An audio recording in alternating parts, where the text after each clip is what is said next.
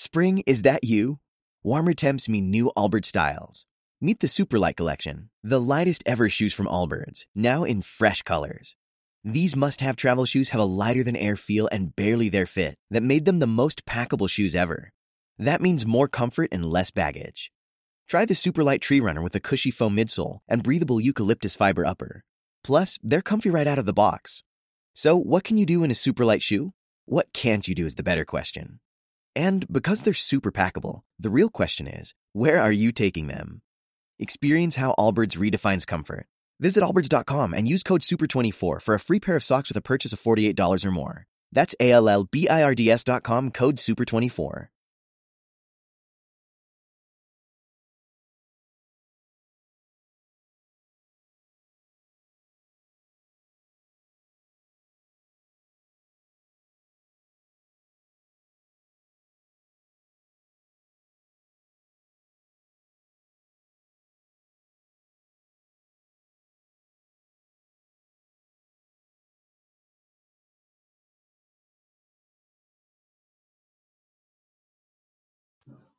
Salve, salve! Começando mais um encontro marcado com o esporte. É um prazer imenso estar com vocês aqui mais uma vez. E eu já vou chegar pedindo, já vou chegar fazendo aquela lista de pedidos para você, que você que gosta do nosso canal, gosta de colaborar com a gente, já pode chegar dando like, já pode chegar compartilhando com os amigos, já pode chegar assinando o canal se ainda não fez isso. E se fez e esqueceu de apertar o sininho, eu vou dar mais aquele toque. Dá aquela clicadinha, esperta aí no sininho para você receber todas as notificações quando tiver conteúdo novo. Lembrando que a gente tem conteúdo novo de segunda a sexta-feira, sempre, ou seja, trazendo aquele conteúdo relevante para você que curte esporte. Mais uma dica antes da gente começar o nosso encontro marcado com esporte. Se você quer, sonha, sempre pensou em trabalhar com esporte, tá perdendo tempo, cara. Faz o seguinte, vai rolar, olha a dica que eu tô te dando aí. Vai rolar muito em breve a nova edição do curso Masterclass com João Henrique Areias. Só com o mestre João Henrique Areias. Então, ó, não vai ficar dando mole. Faz o seguinte, entra no nosso site, no www.jhareias.com. Eu sou tão bacana que vou até botar a cola aqui para você. Olha aí, tá feita a cola. Entra lá no site www.jhareias.com, aperta o botãozinho lá e já faz a sua reserva. Por quê? Assim que as vagas forem lançadas, quem já tiver com a vaga reservada, tá safo. Quem não tiver, corre o risco de ficar de fora. E olha, vou te falar, hein, são pouquíssimas vagas, as turmas são reduzidas, onde você pode ter contato direto com o mestre João Henrique Areias, que vai passar todos os toques, todos os bisus, para você ficar inserido no mercado esportivo. Falando no mestre João Henrique Areias, eu não vou ficar embromando aqui muito tempo, não. Eu vou fazer o seguinte: vou convocá-lo para ficar aqui com a gente. João Henrique Areias, meu amigo João, boa, boa tarde, boa noite já, né? Seja bem-vindo. Boa noite, Rodrigo. Salve, salve. Rapaz, é, hoje nós vamos ter aí um bate-papo ótimo. Sabe por quê? Uhum. Nós, somos, nós somos uma monocultura ainda do futebol. Ai, verdade. Mesmo, eu achei que com as Olimpíadas isso ia mudar e tal, mas não mudou, mudou um pouco, mas não mudou muito. Verdade. Então, hoje nós vamos ter a oportunidade de, de conhecer um esporte fantástico, né? É, com Kleber, gelado, né? Gelado. É, é, porque ele deve ser frio em campo. Deve não, ser não é isso não. Eu vou, eu vou, vou, dar, um spoiler, vou dar um spoiler. É isso. Mas olha aqui, ele, ele começou numa terra que eu conheço razoavelmente, que é Volta Redonda. Nós fizemos lá, levamos o Flamengo para jogar lá em 2004, isso. né? com o prefeito uhum. Neto. Provavelmente ele, quando começou, acho que já o Neto já tinha saído, mas ele vai contar isso para a gente. Ele deve conhecer o Neto incentivou muito o esporte em Volta Redonda, né, Com como prefeito lá. E ele jogou na Nova Zelândia também, rapaz. Lá é, é, é o Brasil, é como se fosse o Brasil. É. É. Exatamente, é, é a terra do, do, rugby. Exato, né? exatamente. Os caras, os caras, mandam bem lá. Então, Rodrigo, traz o cara, pô. Vou trazer o cara, mas antes de trazer o cara, ainda vou trazer o outro cara. Esse cara aqui é o cara dos números. Participação especialíssima hoje no Encontro Marcado com o Esporte com Gabriel Bosso. Fala, Gabriel. Boa noite, seja bem-vindo. Salve, salve, boa noite, boa noite, Rodrigo, boa noite, João Areias, nosso mestre. E hoje Fala, o papo Gabriel. vai ser bem legal mesmo, um esporte que eu conheci através desse craque aí, um amigo pessoal que eu tenho também. A gente se conheceu aí pela, pela sorte de ter nossas, as nossas respectivas namoradas aí como primas. Então a gente se conheceu através desse contato é, não muito comum. Familiar. E aí fizemos amizade e conheci um pouco mais o esporte em virtude até do apoio dele aí, da, das dicas dele. E claro, é. e acompanhando mais de perto os jogos também da nossa seleção, né? Show de bola. Então agora sim, vamos trazer o nosso grande convidado. Boa noite, gelado. Tá, tá frio aí, gelado? Como é que tá? Boa noite. Tá. É. Aqui, por enquanto, tá um clima agradável, né? Tá tudo tranquilo. Que bom. Olha, a primeira pergunta que a gente tem que te fazer é inevitável. Gelado. Ó, o João suspeitou que fosse por causa do seu temperamento. Você é um cara muito frio. Dá dica aí. Qual, qual é o motivo desse apelido, Gelado? Cara, eu passo longe de ter um tera, é, temperamento frio durante o jogo. Eu sou até às vezes um pouco cabeça quente. Mas o meu apelido mesmo é por causa de um filme, é, de uma animação que chama Os Incríveis. E tem um personagem chamado Gelado, né? Então, tipo, na época ganhei o apelido, eu tinha uns 10 quilos a menos, era mais magro. Não uhum. tinha essa barba, esse cabelo todo, então parecia mais. Eu fiz até um boneco aqui, ó, só para ah. mostrar como que é. Ah, legal. Olha, para quem não conhece, eu recomendo, vai, vai na internet, faz uma pesquisa que é, é a Xerox. É, faz jus ao nome mesmo, não tem, não tem para onde correr, gelado. Isso aí, quem teve essa ideia foi genial. Cara, é engraçado que a história por trás foi que foi no primeiro camp da seleção juvenil, né? Eu cheguei, uhum. e aí os caras falaram, perguntei, ah, qual é o seu nome? Meu nome é Kleber. Cara, não dá pra te chamar de Kleber no meio do jogo, eu não vou lembrar. Falei, tá bom, beleza. Aí precisa de arrumar um apelido. Isso no café da manhã. Caramba. A gente fez o treino da manhã, o cara que teve a, brilhante ideia desse apelido começou a rir sem parar no meio de uma explicação do treinador. O cara começou a rir. E aí o todo mundo olhou pro cara, o treinador deu uma bronca nele, ele parou de rir, mas ficou com aquela risada de canto, né? E, cara, nesse meio tempo, acabou o treino, focado, é, todo mundo foi pro vestiário, tomar banho, trocar de roupa, ir pro refeitório. Cara, nesse meio tempo, não sei como, tiraram uma foto minha, pegaram uma foto do gelado, já fizeram a montagem, e aí pegou o apelido, cara. Depois, no almoço me falaram e aí até o treinador me chamou de gelado, esqueceu meu nome tipo, durante um mês, e até passar a lembrar, demorou ah, um é. pouco. Ô, ô, ô, Gelado, deixa eu te perguntar uma coisa. Você já registrou a marca? Tá, já tem produtos com a marca? Não? Ainda não, ainda não. Mas uma coisa que o pessoal sempre me cobra muito é quando eu vou fazer a fantasia. Olha então, aí. já, já tô procurando, já tô vendo de fazer uma fantasia dessa. É, olha, o Gabriel, o Gabriel tá no marketing aí, ele pode te ajudar isso. Vamos pegar esse projeto, é? É, ele, fez o, ele, ele, já, ele já fez o curso. Ah, é, cobra, tá encaminhado. Cobra um precinho camarada, João. Precinho camarada. É, tá, precinho tá familiar, né, Gabriel? É. Gelado, deixa eu começar aqui fazendo uma pergunta meio que inusitada para você. Como é que se dá o processo? Você acorda de manhã, de um dia nublado, tranquilo, levanta da cama e fala: vou jogar rugby. Como é que aconteceu essa sua aproximação de um esporte que não é tão popular assim no Brasil? Conta pra gente como é que você se encontrou nesse esporte. Então, cara, é... eu fui transferido de escola, fui uma escola que na época de acordar cedo para ir, então fui uma escola do lado da minha casa. Então, tipo, a aula começava às sete, eu podia acordar às seis e meia para ir para aula, né? E aí, é, nessa escola, é, acabou que à tarde tinha aula extra de reforço, né, de português. E meu, meus pais na época falaram, ó, eu quero que vocês continuem, você vai ficar tarde para fazer, para você se ocupar. Não quero você em casa jogando videogame. Eu falei, beleza. E a aula era de tinha uma redação, matemática, é, gramática de português e acho que eram essas três. E a professora de gramática e o professor de gramática e a professora de redação, eles estavam envolvidos com rugby a professora namorava o jogador de rugby e, a... e o professor jogava rugby. Então eles chegaram na sala e falaram: Olha, cara, você é grande, você tem perfil tal, por que você não vem jogar rugby? Só que isso falou para todo mundo da sala. E aí, tipo, por algum motivo, eles continuaram insistindo em mim. Isso, isso aqui até acho engraçado, né? Não, vem pro rugby, você vem pro. Você tem potencial tal.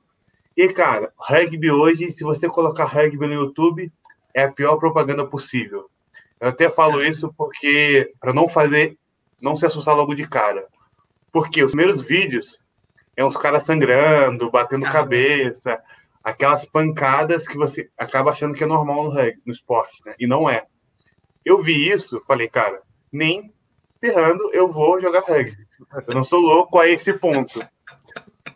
E aí, isso foi no, isso foi no começo do, do, do ano escolar. E aí foram longos oito meses, os dois, toda a aula, me chamando para fazer, me chamando para ir, me chamando para ir, me chamando para ir. E aí eu tive uma é, desilusão do esporte, né? Porque na época eu estava fazendo um teste para ser goleiro do Volta Redonda de futebol e eu acabei não passando. Eu falei, eu tinha desistido do esporte ali em geral. E aí eles continuaram fazendo o convite. E eu cansado já de toda a aula ter uma ter um exemplo meu com meu nome ligado ao rugby. Ah, gelado deve começar o rugby. Ah, quem é o sujeito? Tá ligado? Tipo, a aula é dessa maneira. E aí, é... e aí eu falei, beleza, eu vou num treino de rugby. Mas se eu não gostar, vocês nunca mais me chamam. E aí, eles, o professor falou, tudo bem. Eu falei, mais um porém. Mas se eu for e não gostar, eu fico um mês sem fazer nenhuma tarefa de vocês. Vai, um jogo ali. Vendeu cara, hein? É. E aí eles falaram, tudo bem. Beleza. Mas se você for e gostar, você vai ter que fazer um mês redação sobre o tema rugby. Olha. Eu, eu ouvi aqui. What if you could have a career where the opportunities are as vast as our nation, where it's not about mission statements, but a shared mission?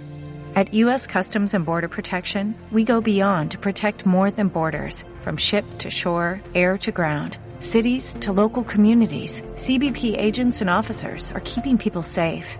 Join U.S. Customs and Border Protection and go beyond for something far greater than yourself. Learn more at cbp.gov slash careers. Okay, round two. Name something that's not boring. A laundry. Ooh, a book club. Computer solitaire. Huh? Ah, oh, sorry. We were looking for Chumba Casino. That's right. ChumbaCasino.com has over 100 casino style games. Join today and play for free for your chance to redeem some serious prizes. ChumbaCasino.com. No purchase necessary. Full prohibited by law. 18 plus terms and conditions apply. See website for details. Eu falei, ah, tranquilo. Eu não vou gostar desse esporte, meu. Eu já vi. Não vou gostar. E aí, isso foi na segunda-feira. Cara, eu lembro que na terça-feira, na quarta, eu já não queria mais. É... Eu não queria mais ir, porque, sei lá, queria ficar em casa jogando videogame, descobri que eu, para chegar no lugar tinha que pegar dois ônibus tal. Eu falei com a professora, ah, não vou mais. E aí a, profe... e aí a professora falou: seu problema é transporte? Meu namorado aqui passa na minha casa para me buscar e a gente vai. Mas falei, não sei onde você mora. E eu descobri que ela morava, tipo, três quarteirões da minha casa.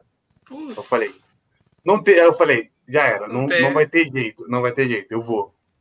E, cara, eu fui. E aí já chegou lá, a bola era diferente, era uma bola oval, não tinha tipo, conhecimento nenhum dela. Não sabia nem segurar ela na mão. E aí é. Cara, vamos, beleza, vamos separar o grupo de novato, iniciante aqui por um lado, porque o time principal precisa treinar, porque tem jogo no fim de semana que vem. Beleza. E eu fiquei com o grupo separado. Então, tipo, normalmente quando você é iniciante, você tem que começar, tipo, com passe, é, reconhecer a bola tal. Por algum motivo, os caras me colocaram pro contato. Então, tipo, no primeiro treino eu já tava tacleando os caras, derrubando, cara. limpando o rank, tendo esse, essa, parte, essa parte física do esporte. E aí, beleza, estou treinando isso, estou treinando, e o time principal lá, full contato, treinando mesmo firme pro jogo. Eu tô olhando de canto de olho, assim, os caras se matando. Eu falei, cara, não sei, não sei o que eu tô fazendo aqui, velho. Mas, tipo, aquela sensação que tá legal. E aí, e aí, sabe o que eu falei que o rugby tem aqui, quando você coloca no YouTube, tem uns caras às vezes sangrando e tal? Então, eu descobri que acontece mesmo. É. E aí, porque o cara do outro lado do, do campo, no time principal, rasgou a cara. O supercílio assim tava sangrando. Só que uma coisa no vídeo do YouTube não mostrava é que o cara tava feliz por isso ter acontecido. Caraca. Então o cara tava com a cara Nossa. sangrando. O cara tava com a cara sangrando e o cara veio rindo rindo pegar a mala para ir pro hospital tomar ponto. Aqui, ó, tá sangrando. e aí, cara, eu até eu olhei para aquilo na hora e falei, cara, não é possível. Aquilo ali começou a, me, aquilo começou a me cativar de algum jeito estranho, sabe? E aí E aí eu continuei treinando, continuo rolando o treino lá como se nada tivesse acontecido. O cara, a pessoa que foi levar ele pro hospital era o cara que me deu a carona. E eu falei, pô, eu tenho que voltar a pé, vou ter que pegar dois ônibus, já comecei a pensar no pior. E aí, beleza, acabou o treino. Aqueles, vários caras se matando de porrada, literalmente, acabou o treino, os caras estavam sentados, conversando, como se nada tivesse acontecido. Nossa. Como se aquela guerra que os caras estavam fazendo no campo fosse normal. Fosse ali, tipo, uma, um ponto de amizade. E eu falei, cara, gostei. Eu posso, ser, eu posso ser bruto e ter amigos, eu pensei na, pensei na época. Né? Me convenceu. E, e, aí, cara, e aí eu consegui arrumar carona para casa é, nesse dia. Resumo da história. Aprendi a fazer redação. Aprendi a fazer os, os, parâmetros da redação e tudo sobre rugby. Né? Olha aí. Tudo, isso tudo aconteceu em Volta Redonda. Isso, Volta Redonda. Foi lá no é. ano de 2012. 2012 o, o, o, Neto ainda estava por lá? Não, você conhece ele, o prefeito? Tava, conheço. Quando eu cheguei lá, quando eu comecei a jogar rugby, o Neto ainda era prefeito. Eu lembro que no mesmo ano que a gente. No ano seguinte que eu comecei a jogar, o time principal foi, foi campeão estadual. Eu lembro que o Neto valorizou, até tirou uma foto dos jogadores e, e colocou nos outdoor da cidade, como uma forma legal. de homenagear, homenagear os, os atletas. É, eu negociei com o Neto, eu e o Júnior, meu Vegildo, a ida do Flamengo jogar lá em Volta Redonda em 2004. Tem outro fato curioso, Gelado. É, depois eu, eu, vou querer saber um pouco mais sobre as regras, que eu acho que deve ser parecido com o do futebol né, americano. Mas, enfim, o, o, Pelé, de quem eu fui sócio, uma vez ele disse, estava contando para a gente, que ele foi convidado para jogar futebol americano. O que, que ele ia fazer? Só dar o kick, aquele chute lá por cima daquela. Aí ele foi lá ver um, foi ver um treino lá do, do Giants, né? Porque eles treinavam lá também com o Cosmos. E, cara, aí ele viu lá um. O cara demorou um pouquinho, que nem caiu em cima do cara batendo, não sei o quê. Ele falou, eu vou dar esse chute aí, eu me atraso um segundo, eu quebra minha perna. Ah, só isso, né? Agora, lado, o, o, me diz uma coisa, são 11 também para cada lado? Então, no rugby, é, a, a gente, para ter uma comparação mais fácil para os brasileiros, a gente hum. fala que é parecido com o futebol americano, porque aí a pessoa ia ter uma noção. Só que é bem, é bem diferente assim as regras em si a, a, primeira, a primeira coisa que é diferente é, é, 15, é 15 contra 15, que é a modalidade de 15, e tem a modalidade sevens, que é 7 contra 7. A, a dimensão do campo é igual, mas o que eu jogo é de 15. E aí tem uma coisa, os 15 jogadores, eles atacam e eles defendem. Então não tem essa troca de posse o tempo todo igual ao futebol americano. O rugby não tem proteção que tem o futebol americano mas tem regras para proteger o jogador. Então, a gente não pode dar taclear o cara do peito para cima. Então, é penal, é passivo de cartão vermelho ou cartão amarelo, que já é outra diferença. Cartão amarelo, você fica 10 minutos fora do, do jogo. É, o rugby só se pode passar a bola para o lado ou para trás. Já o futebol americano pode passar para frente. É, simplificando isso, e, a, e, a, e as forma, sempre que a bola sai de campo, aí tem uma formação chamada line, que é os oito, é, sete contra sete se alinham e tenta levantar o jogador mais alto possível e outro cara lança a bola. Outra coisa que é também acontece, quando a bola cai no chão. Quando a gente fala que dá um no com, quando bate na mão e cai, aí tem uma outra formação física, formação física, que é chamada de scrum que é 8 contra 8. Então são três primeiras linhas de cada lado. Eles se conectam com mais cinco atrás empurrando. Uhum. Então essas são as, tipo, as particularidades de, que chamam a atenção no rugby, que é bem diferente do futebol americano. Tem um, tem um filme, é, como é que é o nome do filme, Rodrigo? Invictus. É Victory, né? Muito Invictus. legal, com é, Invictus, que é muito bacana aqui, que mostra bem como é que é o jogo, mostra, enfim, uma situação tem que ver o filme, é muito bom. Né? Fala sobre superação, sobre juntar raça, enfim, é, é, é, na África do Sul, na época do Mandela, enfim, tem aí um, uma história que o esporte sempre ele, ele movimenta o lado político, movimenta o lado cultural, ele é muito abrangente. Então, eu acho que vale a pena ver. Rodrigo, bola com você. É, verdade. Vou passar para Gabriel. Você, você que é o homem do, dos números aqui, é, você levantou que o, o, o, rugby tem números impressionantes, né? Conta para gente um pouquinho disso que você levantou, por favor. Isso, o rugby é até interessante, Rodrigo, falando da história. O rugby ele nasceu antes do futebol americano, né?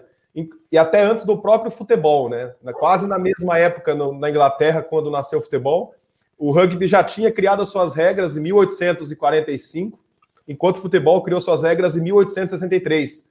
E foi uma, na época, até os, os ingleses tinham essa briga para ver qual deles era o que mais ganhava atenção dos universitários na época, né? Que era o esporte de elite para quando iniciou. Só que o, fute, o rugby, né, com o EC, virou o rugby futebol, ele teve as suas regras antes do próprio futebol, que é, que é a paixão dos brasileiros. E, e o interessante é que, mesmo nascendo antes, antes as regras, não tinha uma federação, não tinha uma organização como o futebol nasceu, né? O futebol nasceu com a, com a FA, que é a Federação Inglesa. O rugby não, o rugby demorou até 1871, aí mais de 26 anos, para ter uma federação e aí começar de fato o esporte a ser um pouco mais organizado. E ainda teve uma briga histórica aí, que a Inglaterra, que foi a criadora do, das regras, saiu da federação. Enfim, o rugby teve alguns, alguns desafios aí políticos para poder crescer mais, e uhum. como o futebol cresceu depois, que é um esporte também de origem britânica. Em relação ao Brasil, interessante, dados da Confederação Brasileira de Rugby, né, a CBRU, no Brasil hoje são mais de 300 agremiações, né, 300 clubes de rugby, já, então é um esporte que vem crescendo bastante.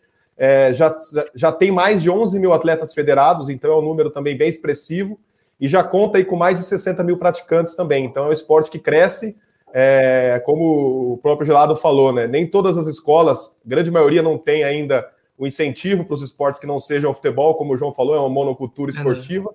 mas até é uma questão que eu ia perguntar para o Gelado. Ele participou de alguns de alguns projetos aí ligados a isso, né? O rugby fazer um pouco mais de parte do ensino das crianças, educação física, tudo. E eu queria perguntar como foi essa questão, de lado, como que, que é a, a, o contato do rugby quando você vai, vocês, vocês atletas da seleção apresentam escolas, né? Como foi isso? Vamos lá, Gabriel. Só mais uma, só uma observação sobre o início do rugby. É que tem várias histórias, tem várias teorias. Eu mesmo descobri duas na, há duas semanas atrás mas tem uma que é um pouco mais conhecida, que na época estavam se discutindo como se, as regras do futebol em si, né? Se poderia jogar com a mão, se jogaria com o pé, e aí teve essa separação que você falou. E aí o que deu um, um estouro maior para o rugby ser o que é hoje, tem uma cidade chamada Rugby, na Inglaterra, uhum. onde que começou o rugby. E o Webb, se não me engano, é o Webb Wellings, que era um goleiro de um jogo de futebol, ele estava cansado de ficar no gol parado, sem interação nenhuma. Então, tipo, que a bola ia para lado por outro, ele ficava lá. E, cara, quando a bola finalmente chegou na mão dele, a única coisa que ele fez, cansado de ficar no gol, foi pegar a bola e saiu driblando todo mundo até chegar ao outro lado do campo e comemorar. E a partir disso surgiu esse movimento, é, essa separação assim para de, de, definir melhor sobre isso. Cara, sobre o rugby nas escolas. É, eu, eu, eu, já fiz algumas visitas, né, que a gente fala que são clínicas. É, eu, eu, eu, já fiz na minha cidade natal, em Volta Redonda, várias vezes. Quando eu vim para São Paulo, também fiz. É, acabei fazendo duas em Jundiaí, duas, três em Jundiaí, em escolas. É, tem um, tem, tinha, tenho, não tenho certeza agora, tinha um projeto da Confederação que era capacitar professores de escolas para esses professores é, darem é, rugby nas escolas. E eu sabendo, quando eu tive contato de alguns professores davam rugby nas escolas e me procuraram, eu tive o prazer de ir nessas escolas para para ajudar, dar um incentivo a mais, ter uma visita. Tanto que uma dessas escolas é a da minha sogra, que ela é diretora, e acabou que ela até fez uma, uma brincadeira ela falou com a professora, ah, eu vou começar, a professora falou, vou começar a fazer rugby na escola. Ah, que legal. Se você realmente fizer, eu trago um jogador da seleção brasileira para você. e, e ela falou, duvido, a professora duvidou dela, falou que é impossível tal. Eu cheguei, quando eu cheguei na escola, ela acreditou. Mas aí depois ela soube da história que eu namorava a filha da, da diretora. Então, ficou mais fácil. Não valeu, não valeu. Então, sempre quando alguma, alguma escola me procura, me chama, eu tento ir, ou até, às vezes nem precisa ser escola, mas também pode ser projetos sociais de bairro ou de cidades que, tem, que quer atender mais crianças e, sei lá, ter uma visita de um, de um especial num dia, se fala comigo, eu vou com o maior prazer. Bacana. Ô, ô, Gelado, é, muita gente está perguntando aqui, vou aproveitar aqui a pergunta aqui do, do, do Marcos.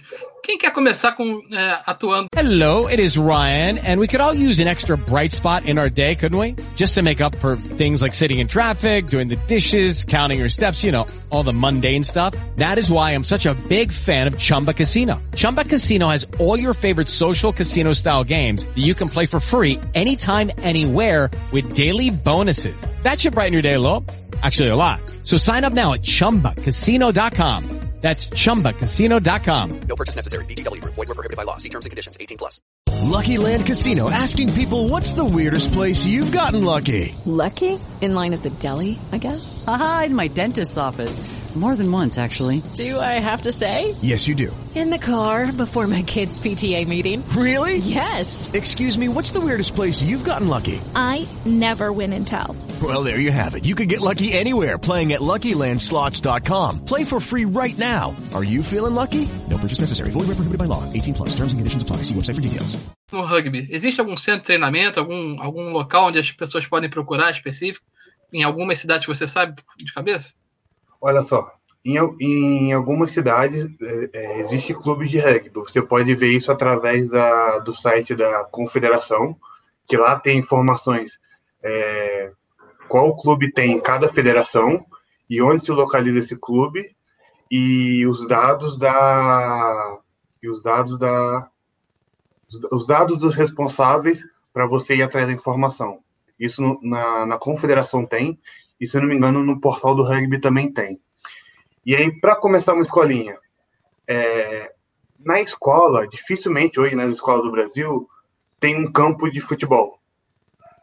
Normalmente tem uma quadra. Então, então existe no rugby uma adaptação para você poder é, entrar nas escolas. Essa adaptação a gente chama de tag rugby, que é o quê? Que é uma fita, é tipo um cinto com duas fitas uma em cada lado e como se fosse simular, é, simular o contato. Então, se você puxa a fita, a pessoa precisa parar ali. Então, tipo, é basicamente as mesmas regras do rugby, só pode passar a bola para trás. É, essa movimentação de jogo é igual. O que muda é a parte da fita, para você poder trabalhar em escolas, e principalmente escola que não tem campo, né? Então, é, tem até, se você for no site da World Rugby procurar, eles têm um documento só para isso que chama Get into Rugby, que é um programa exatamente para incentivar o rugby nas escolas. Que a partir desse manual, é, esse manual te ensina a fazer essas fitas, esses tags que a gente fala, e também ensina a aplicar, é, começar do zero, até se o professor não sabe, mas tem a vontade, e as crianças também não, e indo progredindo para o próprio jogo em si. Tanto só, só, só comentar um caso, é, nessa quarentena eu fiz live com alguns clubes e eu acabei conversando com um clube da Bahia. O nome do clube é Aldastina, alguma coisa assim desse tipo. E, cara, o professor, esse foi uma história que me chamou muita atenção, porque eu achei muito legal. Um professor viu um filme Invictus, o que vocês comentaram, e a partir desse filme Invictus, ele ficou afim de dar rugby na escola. Ele mandou uma mensagem para a confederação, confederação passou esse documento do Get to Rugby para ele e ele começou a aplicar o rugby nas aulas de educação física. Um semestre. No semestre seguinte, as crianças começaram a cobrar o professor que queria mais aula. O que era só futebol acabou virando rugby na escola.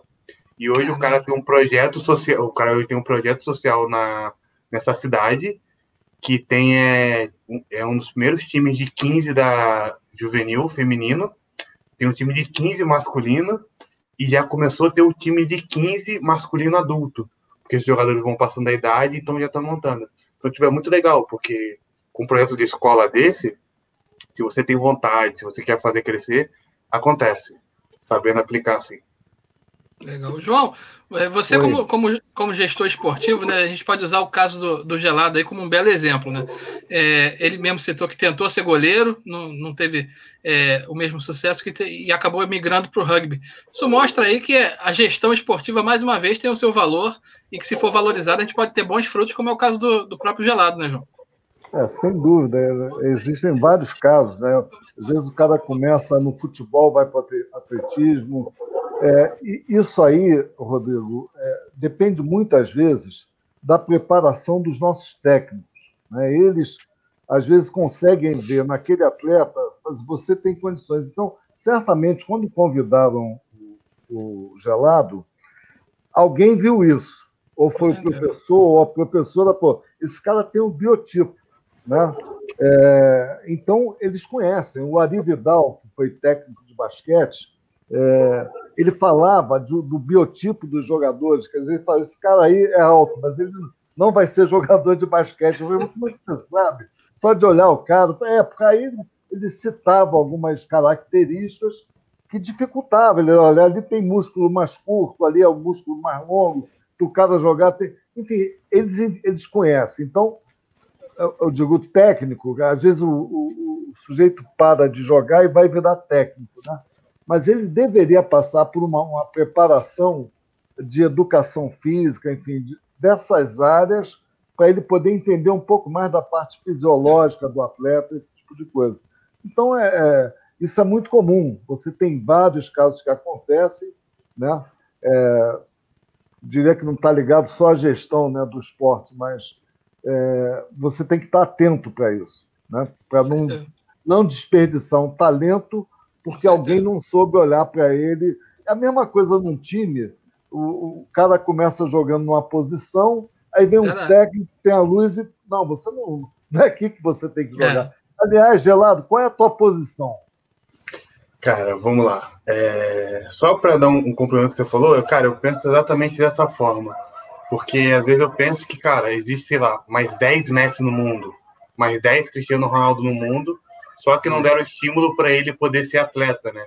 Ou uhum. se tornar fã do futebol para virar essas pessoas. Olha o meu exemplo aqui, né? Quando ele está é, brilhando nas ligas do mundo, nas melhores ligas do mundo.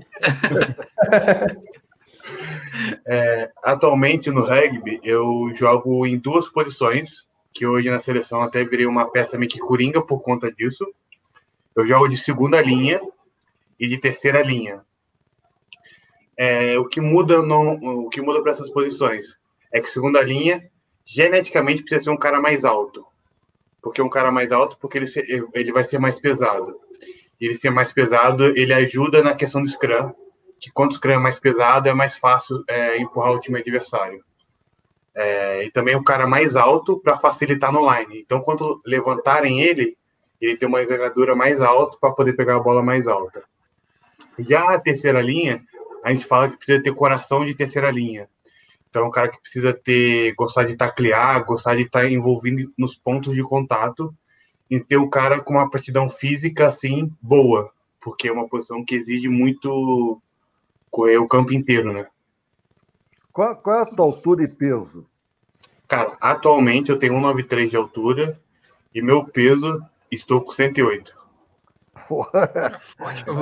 Ah, João, a, a, a, meu braço ah. deve dar um oitavo da perna é. dele, do braço dele. Então, aqui, eu, eu isso, tudo, isso tudo. Eu, eu, não sei se eu vou ser processado, mas porra, o negão aí, enfrentar ele não deve ser. Não, não. Cara, eu, eu, eu, vou te falar. Eu vou te falar. O pessoal do All Blacks veio jogar no Brasil, João, ficou com medo é. dele, hein? Até ah, cara, eu, eu vou ter, eu, já que o Gabriel comentou esse caso, é o que eu ia falar, mas ele, eu vou contar essa história do jogo. Cara, a gente te, é, teve uma preparação para o jogo, que é o lateral line, né? Que do, duas pessoas levantam um cara. Então aí tem a jogada da equipe, tá a movimentação. E aí a gente tava treinando para esse jogo, a gente tava um, dos, um, um dos lines mais altos do, dos últimos tempos do time, assim, no treinamento. Então, tinha eu na segunda linha com 1,93 tinha outro segunda linha com 1,95, tinha um em terceira linha com 1,89 e tinha outro terceira linha que tinha 1,89 também. Então, tipo, era alto assim pra gente, né? Porque às vezes tinha um cara mais baixo, 1,70, 1,80, então alternava. E, cara, eu olhei pro line e falei, nossa, line a gente não vai ter problema. Cara, primeiro line do jogo contra os All Blacks, Maori, lá no Morumbi, eu entro no line, eu olho pro lado e olho para cima. Aí eu falo, cara, não, não vai ser hoje que eu vou saltar no line. Porque eu, eu tenho 93. O cara tinha 2 metros e 7. 2 metros e 7. Eu falei, cara, não tem jeito. Então, Hello, it is Ryan, and we could all use an extra bright spot in our day, couldn't we? Just to make up for things like sitting in traffic, doing the dishes, counting your steps, you know, all the mundane stuff. That is why I'm such a big fan of Chumba Casino. Chumba Casino has all your favorite social casino style games that you can play for free anytime, anywhere with daily bonuses. That should brighten your day a little. Actually, a lot. So sign up now at chumbacasino.com. That's chumbacasino.com. No purchase necessary. VGW Group. Void were prohibited by law. See terms and conditions. 18 plus. então no rugby, assim, eu sou um cara pequeno, tanto de altura quanto de peso. Porra. É, Diga aí, Gabriel. Eu ia comentar desse jogo do, da seleção brasileira contra o All Blacks aí, depois o- se o Kleber puder falar um pouco mais, mas esse jogo marcou como recorde de público de um jogo de rugby nas Américas, superando o público, inclusive do próprio All Blacks, jogando nos Estados Unidos contra a seleção local. Então, é o maior público, 300.541 pa- é, pessoas assistiram esse jogo no Morumbi, eu estava lá, olhando, Como é aprendendo... é? 300? 300 Ah, mil? peraí. Perdão, Não. 35 mil, 35 Ah, 35 mil. Vou, vou repetir: 30, e- 34.541. Cara, Pô, tá. Desculpa, desculpa. Ah, Eu lembro- tranquilo. Eu lembro que esse jogo tem umas histórias engraçadas. É, Porque, tipo, minha mãe tinha visto um jogo meu, que foi em São José, que era uma cidade mais tranquila, foi mais fácil para ela chegar no estádio. E aí ela, eu falei pra mãe, vem assistir esse jogo e traz os meus irmãos. Ela falou, beleza, ah, mas trazer seus irmãos é difícil, que na época um irmão meu tinha três anos e outro tinha seis, se não me engano. É difícil, é perigoso. tal. Mãe, traz ele. Depois eu te arrumo um lugar para ficar aqui na- é, em São Paulo, eu te pago um hotel, você vai pra minha casa a gente vê o que faz. Beleza. Ela veio. E ela mandou mensagem, ó. Acabei de chegar em São Paulo. Isso tinha acabado de chegar no Morumbi. Beleza. Então a gente vai pro campo, faz o reconhecimento última coisa do campo, confere se tá, tá molhado, tá muito molhado, se tá macio o campo, pra gente poder trocar o cravo da chuteira, que nosso cravo da chuteira é de metal. É, e aí, beleza. E eu vou pro vestiário, começo a me arrumar para aquecer. Porque depois que eu aqueço, eu tiro até a música e foco só no só nas coisas do jogo. E aí, cara, eu, eu vejo a última mensagem da minha mãe. Filho, peguei trânsito, não sei onde tô, tô perdido em São Paulo. Eu falei, nossa, eu falei, cara, eu falei, ferrou, ferrou. Mãe, só mandei mensagem pra minha mãe. Mãe, não se perca, venha pro Morumbi, porque depois eu não tenho noção nenhuma como te achar em São Paulo. Porque eu conheço São Paulo só a parte que eu ando, o resto eu não tenho noção nenhuma. E aí, beleza. E aí, cara, eu desligo o meu telefone, boto na mala, e até o que eu vou falar até pode parecer meio ruim. Mas, cara, eu esqueci da minha mãe. Porque eu tava prestes a entrar no, no jogo, um dos principais jogos do Brasil, no estádio do Morumbi, com 30 e pouco mil pessoas. Eu falei, cara, desculpa, eu tenho que esquecer da minha mãe um pouquinho e me concentrar no jogo que é importante. E, cara, eu vou pro aquecimento tal, me esqueci da minha mãe, eu vou, bota a chuteira, últimas palavras lá, a gente coloca a roupa, vai pra escada do Morumbi pra, pra entrar no, no, no campo, né? E, cara, a gente ia entrar com as crianças, porque eu pedi pra minha mãe ir pra não poder entrar com o meu irmão.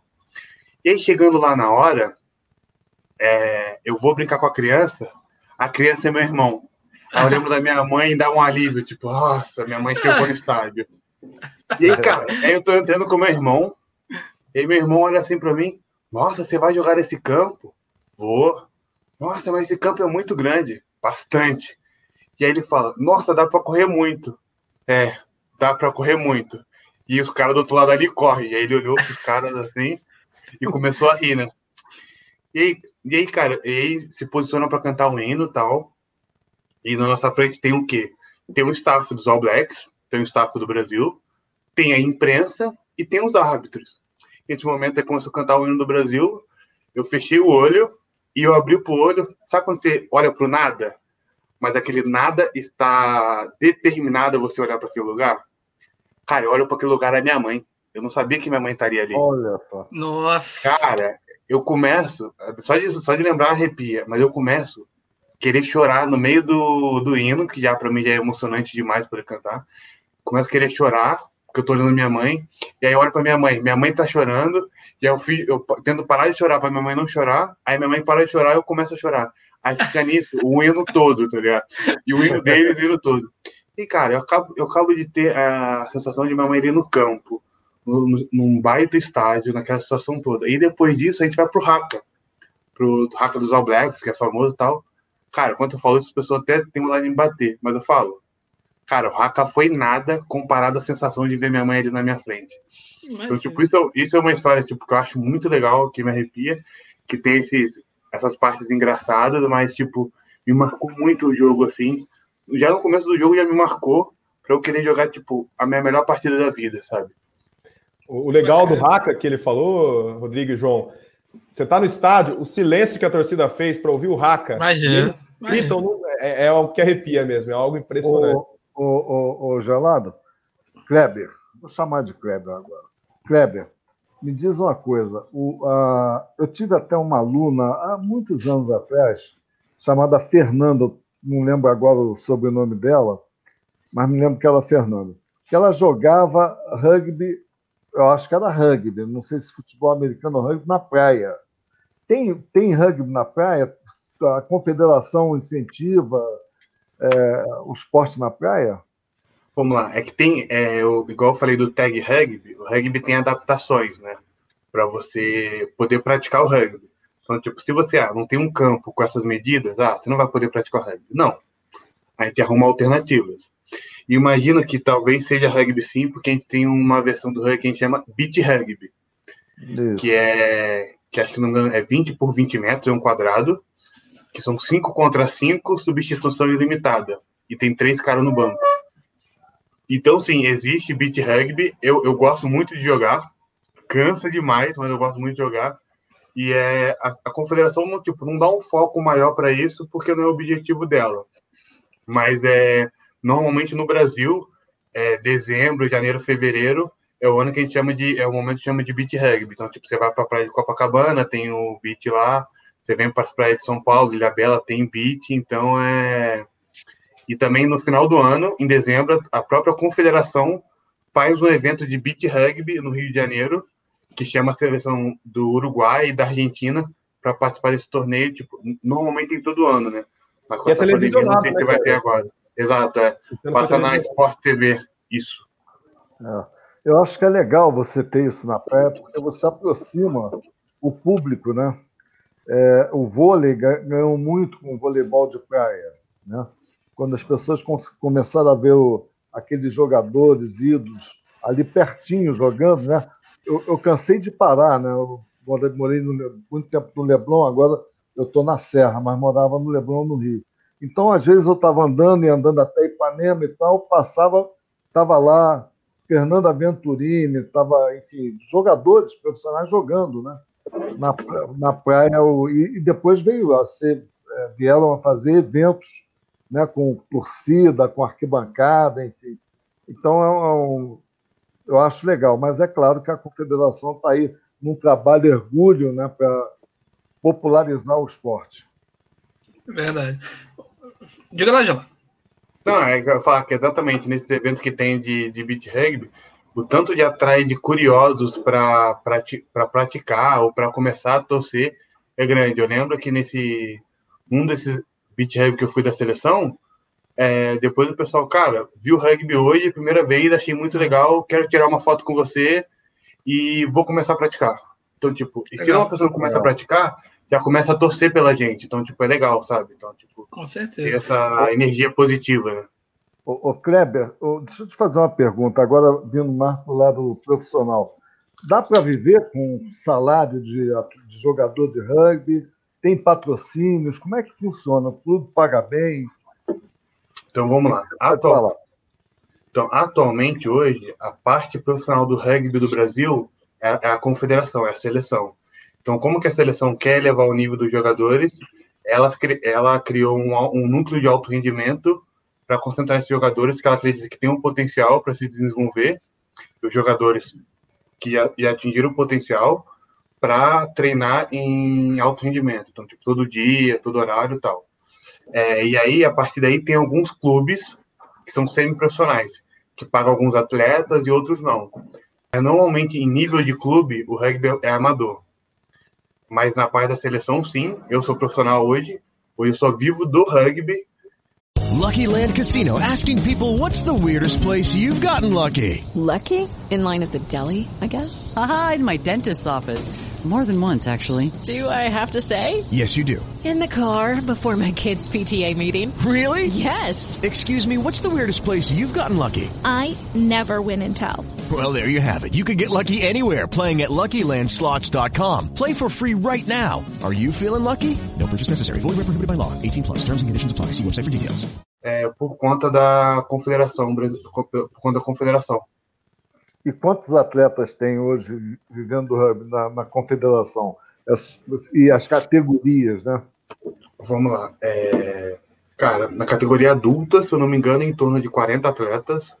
Uhum. É, desses 40 atletas, tem vários que ainda é, é juvenil, só que eles acreditam que têm um potencial, então já começaram a investir neles. Isso no masculino.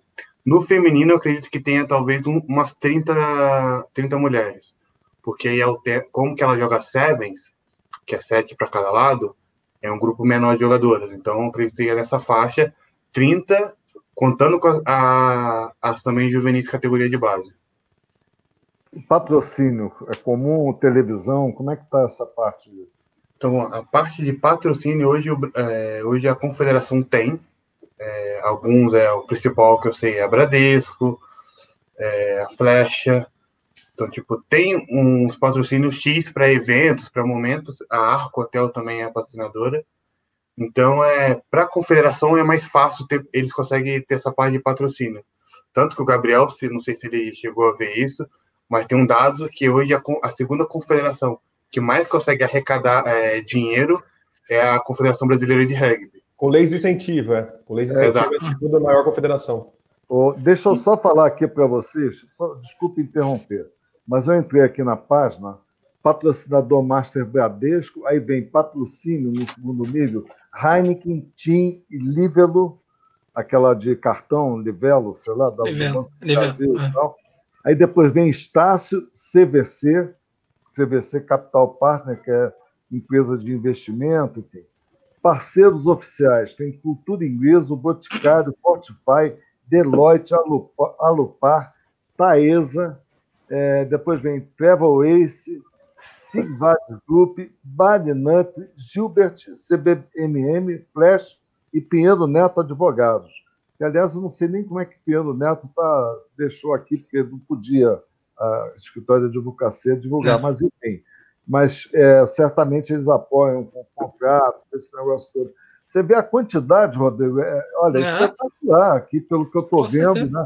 são parceiros oficiais, tem um trabalho aí de marketing por trás. Bem forte, bem bacana. Eu, eu, eu não estou vendo nada aqui, peraí, de governo, tem, só a parte é. de...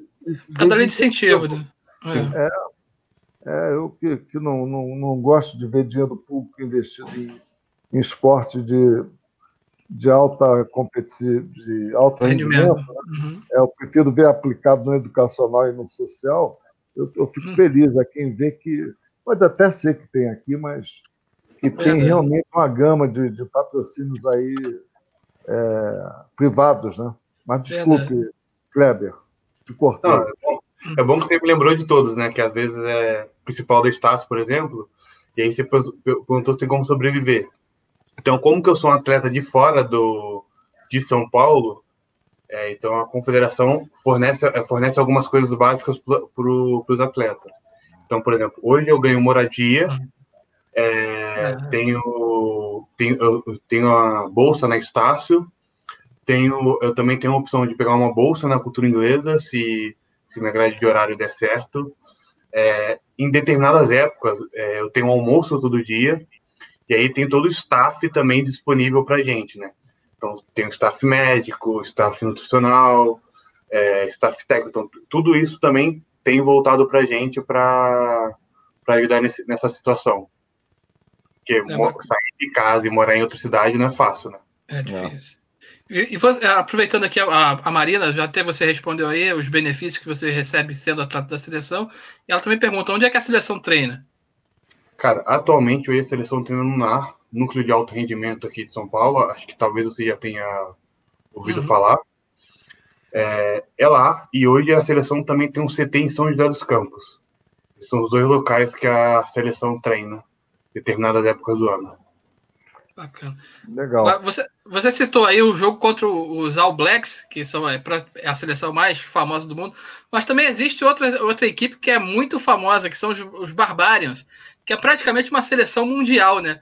Conta pra gente como é que foi esse duelo. E um detalhe interessante, que o uniforme dos Barbarians, para quem não sabe, consta só camisa e short. A meia cada atleta usa a meia do seu clube, do seu time original. Seja, se, se, ele joga no Flamengo, ele vai jogar com a meia vermelha e preta. Se ele joga no, no Vasco, ele vai com a meia preto e branco. Ou seja, é um detalhe interessante para quem não conhece. Mas conta pra gente aí, então, por favor, Gelado, como é que foi esse, esse duelo aí contra os Barbarians? Cara, eu vou te dar outro detalhe que eu só descobri uhum. jogando contra eles. Opa. Nas camisas nas camisas dele de 1 a 15, é, dos titulares, no número tem o nome dos principais jogadores que usou aquela camisa na história do Barbarians. Então eu sei disso porque um amigo meu conseguiu trocar e lá tava os nomes de todos os principais jogadores que usaram a camisa, Olha. aquela camisa titular. Então tipo é uma coisa bem legal. Eu também só descobri isso jogando contra eles. Cara, e tem mais um detalhe, né? A gente jogou contra eles então no ano de Copa do Mundo. É, tinha vários jogadores da África do Sul, que é a atual campeã, tinha três jogadores campeão da Copa do Mundo lá no campo contra mim. Então, tipo, cara, isso foi legal demais.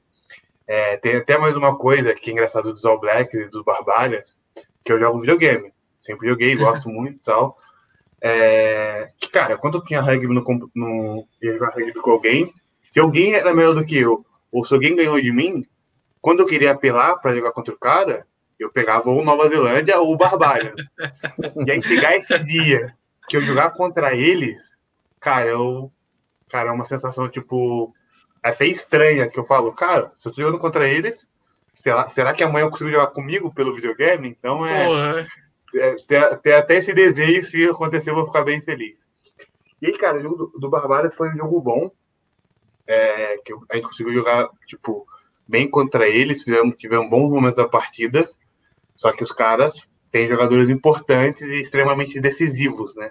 que nos momentos que a gente deu uma relaxada, uma pequena brecha, eles conseguiram pontuar mais do que a gente, né?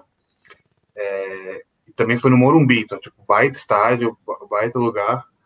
E, cara, é legal, porque o Barbário também tem uma cultura que isso eu, a gente acaba descobrindo jogando contra eles, né? Porque às vezes a gente não encontra isso na internet.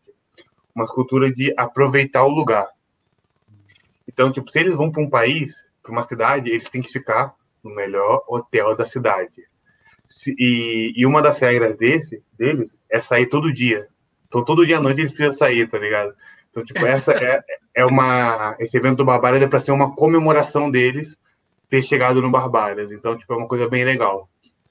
E o terceiro tempo, como foi, Kleber? O pós-jogo? Vamos lá, até que você falou do terceiro. Cara, até que você falou do terceiro tempo, vamos lá, eu vou até falar o terceiro tempo do Barbárias e depois dos All Blacks.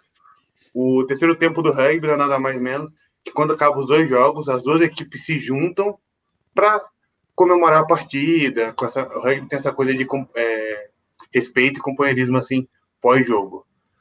Então, esse terceiro tempo contra o Barbárias era engraçado, que os caras estavam meio cansados, né? Os caras já saíam, tipo, há dois dias direto pro jogo, né? E teve o jogo, então cansou. Então, tipo, os caras continuavam bebendo, porque era a regra deles, eles não podiam parar de beber, e os caras não paravam. E os caras também comiam, porque, tipo, eu tenho que falar que eu sou grande. Mas tinha um cara do outro time lá que tinha 2,5 metros e, cinco, e pesava 135 quilos. Caramba. Imagina alimentar um cara desse pós-jogo. Então, tipo, os caras comiam bastante. Já dos All Blacks foi bem legal, cara. Por quê? É, na época do jogo dos All Blacks, é, ah, eles vão jogar contra o Brasil. Tipo, quem é Brasil? Ah, que teve, teve um pouco dessa parte assim da imprensa da Nova Zelândia. Porque eu sei disso, porque eu fui lá, então eu queria com alguns amigos, eles falavam isso. E, cara, pós-jogo, dos três times que, gente, que eles jogaram contra, contra os Estados Unidos, contra o Brasil e contra o Chile, o Brasil foi o que menos, é, é, tomou menos pontos e o time que mais colocou eles em situação de pressão durante o jogo. É, então, beleza. No terceiro tempo, como uma, uma, homenagem, tipo, pelo esforço que o Brasil fez, pelo jogo que o Brasil fez, os caras fizeram um outro haka da cultura maori como agradecimento pela partida. Como, tipo, era um haka de questão de, res, de respeito pela gente, cara. Cara, os caras fecharam a saída, todas as saídas, tinha duas, assim, do lugar que a gente tava, e os caras começaram a fazer o haka. Então, tipo, cara, era de arrepiar, porque os caras fizeram isso é, valorizando a gente, sabe? Então, tipo, e os caras acabaram de fazer o haka, os caras explicaram o que que era, e chamou a gente para fazer o haka também de novo, sabe? Então era uma coisa bem bacana, assim, da cultura deles, assim. E, cara, foi uma animada. E ele já estava um pouco mais descansado, porque eles não podiam ficar saindo todo dia, né? Então, é, eles trocaram ideia, comeram bastante também, aproveitaram também o pós-jogo beber, para beber, e também teve essa toda essa parte toda de raca por trás. Eu lembro que meu, meu irmão tava lá, o meu outro irmão por parte de pai. E, cara, esse meu irmão tava lá, ele tava bobo. Mas, cara, não é possível. Você tá aqui, olha os caras. E tudo assim, bobo. Cara, ele me fez ele me fez pegar uma. Teve um folder do jogo, né? É, Brasil e All Blacks. Ele fez questão de pegar o folder e em cada cara dos All Blacks eu conversar com o cara pro cara assinar, autografar para ele. Então, tipo, e os caras super gente boa, os caras, tipo, gostaram, deram autógrafo, tiraram foto com a gente, sabe? Então, tipo, os caras eram bem é, receptivos nesse sentido. Que legal. Lucky Land Casino asking people what's the weirdest place you've gotten lucky? Lucky? In line at the deli, I guess? Aha, in my dentist's office. More than once, actually. Do I have to say? Yes, you do. In the car before my kids' PTA meeting. Really? Yes. Excuse me, what's the weirdest place you've gotten lucky? I never win and tell. Well, there you have it. You can get lucky anywhere playing at LuckyLandSlots.com. Play for free right now. Are you feeling lucky? No purchase necessary. Void where prohibited by law. 18 plus. Terms and conditions apply. See website for details. Ô, ô, ô, Gelado, no cenário mundial, onde que o Brasil se encontra? Você falou que o All Blacks aí é o topo, a galera da Nova Zelândia é o topo, mas o Brasil, em que nível tá é, em nível mundial? Vamos lá. Cara, eu vou até dar um dados aí, não sei se o Gabriel pesquisou, mas acredito que ele é o cara dos números. Sabe tudo. É, eu... Você lembra quando é, qual a posição do ranking a gente estava há cinco anos atrás, Gabriel? Você chegou não, a ver isso? Isso eu não achei. Vamos lá. Tem um, um ranking da World Rugby que a gente fala, né? O ranking, ranking, que no rugby não tem partida amistosa. Toda partida vale ponto para o ranking. Então, é, esse ranking é, acontecia. É, há cinco anos atrás ele estava em 46. Depois de cinco anos, atualmente ele se encontra em 26. Então, tipo, foram 20 posições assim no cenário mundial, bem grande. E hoje, hoje a, a World Rugby, né, que é o órgão máximo do rugby, considera o Brasil como um país emergente, como um país potencial de jogar, Copas do Mundo. Então, tanto que esse é o objetivo do Brasil estar tá na Copa do Mundo 2023. Então, nesse processo todo, de cinco anos atrás agora, foi quando começou o alto rendimento no Brasil, onde teve todo esse investimento para o Brasil poder chegar nesse objetivo. E agora a gente está começando a ter os resultados, né? O, deixa eu fazer uma pergunta aqui, Rodrigo. Ah? Eu, eu, eu, não sei o que, que é o haka. Ah, vamos lá, o ah. haka. O haka é uma dança tradicional maori, de um povo da Nova Zelândia. Hum. Eles fazem essa dança. Essa dança é, tem vários sentidos para eles. Então, tipo, tem vários tipos de haka. Mas o haka principal é um haka desse que eles fazem para o jogo, é um haka de preparação para a guerra. Então, como se fossem né, os, os, índios do Brasil faz, faz, é, que conhecem tipo a dança da chuva para ter chuva. Então eles fazem uhum. essa dança que eles têm é, que eles batem no corpo assim, chama chama a família para os, os, ancestrais dos maores poder entrar no corpo deles para eles poderem jogar o jogo melhor e poder assim representar o país dele da, da melhor forma possível. O Haka representa isso para eles. E aí tem, e aí tem outros tipos de haka. Tem um haka comemorativo pelo campeonato, tem um haka de respeito ao adversário. Então, tipo, é uma dança, é uma dança deles, é uma forma de, de demonstrar sentimentos através da dança. Pelo que eu aprendi lá na Nova Zelândia, né? Ô, João, recomendo assistir porque é uma, na minha opinião, uma das coisas mais sensacionais de todo esporte, né? É uma coisa É muito legal. Não, e ele deu uma ideia ótima aí, porque eu sempre falo em a gente preservar a memória do esporte brasileiro, que o brasileiro, a gente sabe que nós não somos muito ligados em preservar a memória de nada, né? É, a gente esquece rápido, infelizmente, né? É, mas essa do número, do colocar no número os ex-jogadores, né, que, que fizeram daquela camisa uma camisa importante para crescer o time, é um negócio fantástico, gente. Né? Para ser copiado pelos clubes aqui, né? Os presidentes. Melhor do que aposentar, né, João? É. É, exatamente, né? Você, você o, o, o, não, o, o ex-jogador ele fica vivo ali, né? Ele vê aquilo, é, ele vai falar, poxa, eu, eu, continuo no time, né? Porque sempre o cara quando para de jogar, eu conheci o, o, o, o Kleber, eu, eu, trabalhei, não sei se os meninos falaram com você, eu trabalhei com meus ídolos, né? Eu trabalhei com Pelé, de que eu fui sócio, com Zico no Flamengo, muito, né? Para renovar patrocínio, arrumar patrocínio para renovar o contrato dele. O Sávio, que jogou no Real Madrid, no Flamengo, foi meu cliente. É, Romário, o Oscar, que fez uma live conosco aí. Então, eu tive essa. Eu, eu digo, Papai do Céu me deu essa oportunidade de eu poder trabalhar é, e ser amigo de vários deles, né? É, através de um trabalho de marketing esportivo que eu nem imaginava é, que eu ia fazer isso quando eu trabalhava na IBM. Comecei na IBM vendendo máquina de TV, depois fui para marketing na matriz, depois para comunicações. 15 anos, de repente eu vou para o futebol. Uma virada assim é, surpreendente né, na minha vida. E aí tive essa chance. E uma coisa que eu me bato muito e falo com os clubes, nós temos que usar os, os, os, os ex-jogadores. Né? Eles, eles, eles, formaram torcida, eles criaram torcida, criaram cliente para o clube. O clube tem que continuar agradecendo a eles. Como? Fazer, incentivando o, o, o Master, os campeonatos de Master. É, mas a gente não encontra muito boa vontade dos dirigentes esportivos, infelizmente. Mas Cara, essa do número é ótimo. Você falou mais uma coisa, também tem uma coisa legal. Que a, isso a gente fala que é cultura do rugby. Que é tipo, cada time, cada time ou cada seleção tem a sua cultura para como fazer aquilo. Eu conheci uma história na Nova Zelândia que tinha um time que tinha a cultura seguinte. Isso era pro primeiro time que eles falavam, first team do adulto masculino, de 15 que os jogadores que usaram aquela camisa, sei lá, a camisa 5 durante 10 anos, por, por algum motivo, ou mudou, ou se aposentou, o cara deixava uma carta, uma carta no final da temporada, escrito tudo que ele sentia ao usar aquela camisa, aquela coisa do clube e tal, e entregava para o próximo, o treinador entregava para quem seria o próximo número 5, para o cara pegar aquilo e entender que aquela camisa não é só uma camisa, sabe? Tem uma história por trás. Então, tipo, o cara pegava a carta, lia a mensagem que o cara deixou de boa sorte, sucesso, explicar também é, o clube, e o cara pegava a camisa e usava. Cara, você botar uma camisa que você sabe a história por trás, o peso por isso, cara, é sensacional, velho. Tipo, isso é uma coisa que eu aprendi lá que eu achei muito, como falar, que eu achei muito bacana, tipo o que você falou, né? Às vezes, às vezes a valorização podia ser mais para mídia, para todo mundo, mas veio para a própria pessoa do clube que tá usando aquela camisa.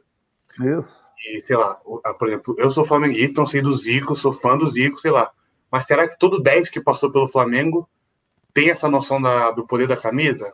Ou só tem é. noção do, da camisa porque é número 10, sabe? Então é uma coisa assim, pode ser trabalhada até no futebol, né? O, o Flamengo, por acaso, você citou aí, ele tem lá um, o Bruno Lucena, né? que o Rodrigo já, já conhece também, que é um rapaz que é gerente hoje de patrimônio histórico. Né? Eu sempre incentivei muito, eu falava com aonde eu podia influenciar com presidentes com, com quem eu trabalhei, falei, nós temos que preservar a memória. E esse rapaz ele é muito bom no que faz, tem que dar força para ele.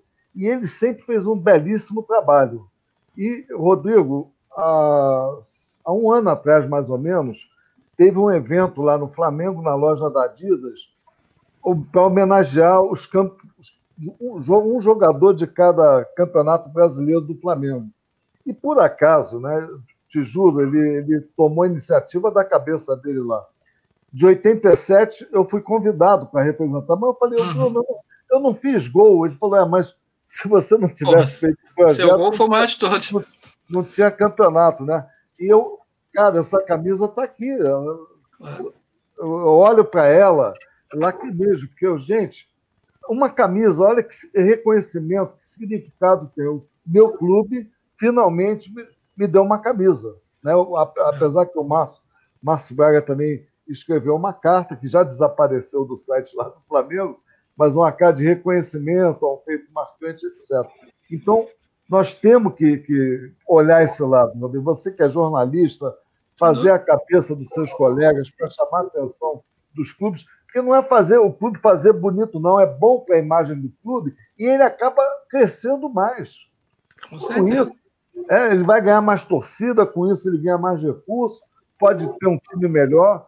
O cara tem que enxergar isso. Verdade. E a maioria, infelizmente, ainda não, não, não consegue ver isso.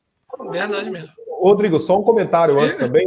Uhum. É, o interessante aí, não sei se o João sabia também, o, a seleção masculina de rugby do Brasil é conhecida como os tupis, né? Até não sei se dá para perceber pelo, pelo logo aí, é, é uma homenagem a, a, uma tribo indígena antiga, né? Representando nossa história. E a, a, seleção feminina é conhecida como as Iaras, né? Então isso é uma coisa bem legal também, como o Gelado falou da questão cultural do rugby, né? Isso eu acho que é, um ponto a reforçar.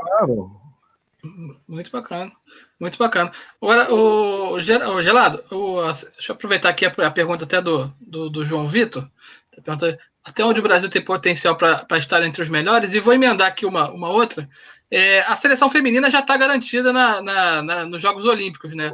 O, o, masculino ainda vai precisar passar pela repescagem. Como é que é o caminho da seleção brasileira para chegar até esse, é, os Jogos Olímpicos? Enfim, o que, que precisa fazer? E se tem potencial para estar entre os melhores, o que você acha? Vamos lá. Atualmente, está é, tá entre os melhores, que eu diria, top 20, eu acredito sim que hoje o Brasil tem potencial. Mas hoje o Brasil precisa quebrar algumas coisas, alguma, alguns paradigmas. Paradigmas não, mas talvez alguma, subir algumas escadas para chegar entre esses melhores. É, a gente tem jogadores bons para isso. O que hoje falta muito para os jogadores se desenvolverem é jogos de alto nível. Por quê? Eu vou explicar mais ou menos baseado isso no calendário do, do Brasil, da seleção do ano passado a gente tem um torneio chamado ARC, que é o American Rugby Championship, que joga contra os Estados Unidos, Canadá, Uruguai, Argentina, Chile. E aí tem o Brasil. A gente faz cinco jogos no início do ano. Se você pegar nosso primeiro jogo e o nosso último jogo do torneio, você vai ver que, tipo, você acha que são duas seleções diferentes. Beleza. Acaba o torneio. A gente fica dois meses sem jogar pela seleção. Vai jogar pelos clubes do Brasil. E, cara, jogar pelos clubes do Brasil é um, é um nível muito abaixo do que a gente quer para a seleção, coisa do tipo. Beleza. Joga dois, dois, nível, dois meses no nível baixo. E aí volta a jogar um sul-americano contra Uruguai, Argentina, Chile, Paraguai e Colômbia. Cara, a gente, beleza, o primeiro jogo é mais ou menos e o último é bem melhor. A gente fica, a gente fica um mês e meio sem jogar, a gente joga a janela de junho, que a gente fala, que são os testes match, né? Que são jogos que valem ranking. Jogamos dois a três jogos. Beleza. E aí, já ali, a gente, como não tem tanto tempo do Sul-Americano para essa janela, a gente já consegue jogar bem os dois jogos. E aí, depois, a gente fica seis meses jogando pelo clube. Quatro meses jogando pelo clube, que seria o Campeonato Brasileiro. Para poder jogar em novembro contra os maiores All Blacks, jogar contra o Barbarians.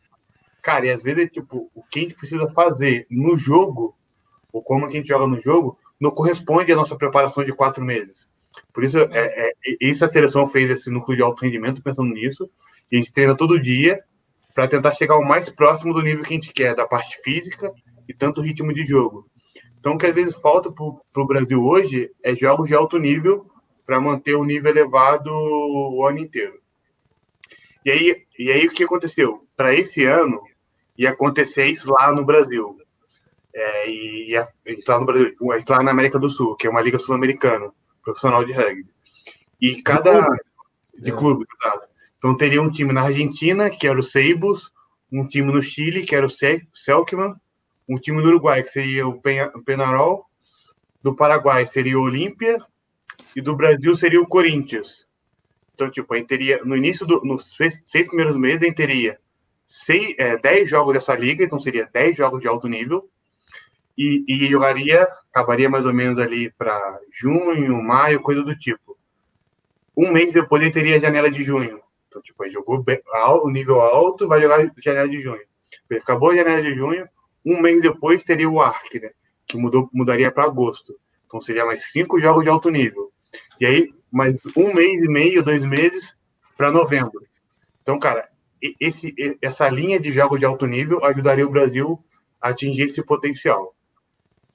E agora falando das Olimpíadas. É, para o Brasil se classificar para as Olimpíadas é, é, difícil, é um caminho difícil. Porque é, o Brasil vai ter que ir para uma repescagem mundial. Então tem seleções de é, alto nível, então tipo Austrália, Itália, são bem fortes no nível de rugby. Jogar uma etapa que a gente fala, né? Essa etapa são 12 clubes, se não me engano, 12 a 20 clubes, seleções, quer dizer, e elas jogam em, em pequenos grupos. E a partir desse grupo vão indo para quartas de finais, semifinais e até a final para saber, saber quem vai ganhar a vaga. Então, só uma vaga? É só uma vaga. Então já é um caminho mais difícil. Isso a gente fala que Sevens é dia.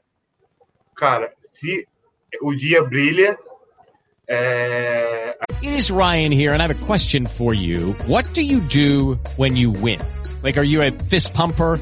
a woohooer, a hand clapper, a high fiver. I kind of like the high five, but if you want to hone in on those winning moves, check out Chumba Casino. At ChumbaCasino.com, choose from hundreds of social casino style games for your chance to redeem serious cash prizes. There are new game releases weekly, plus free daily bonuses. So don't wait. Start having the most fun ever at ChumbaCasino.com. No purchase necessary. BGW. Void were prohibited by law. See terms and conditions. 18 plus. A gente tem, tipo, de tudo pra...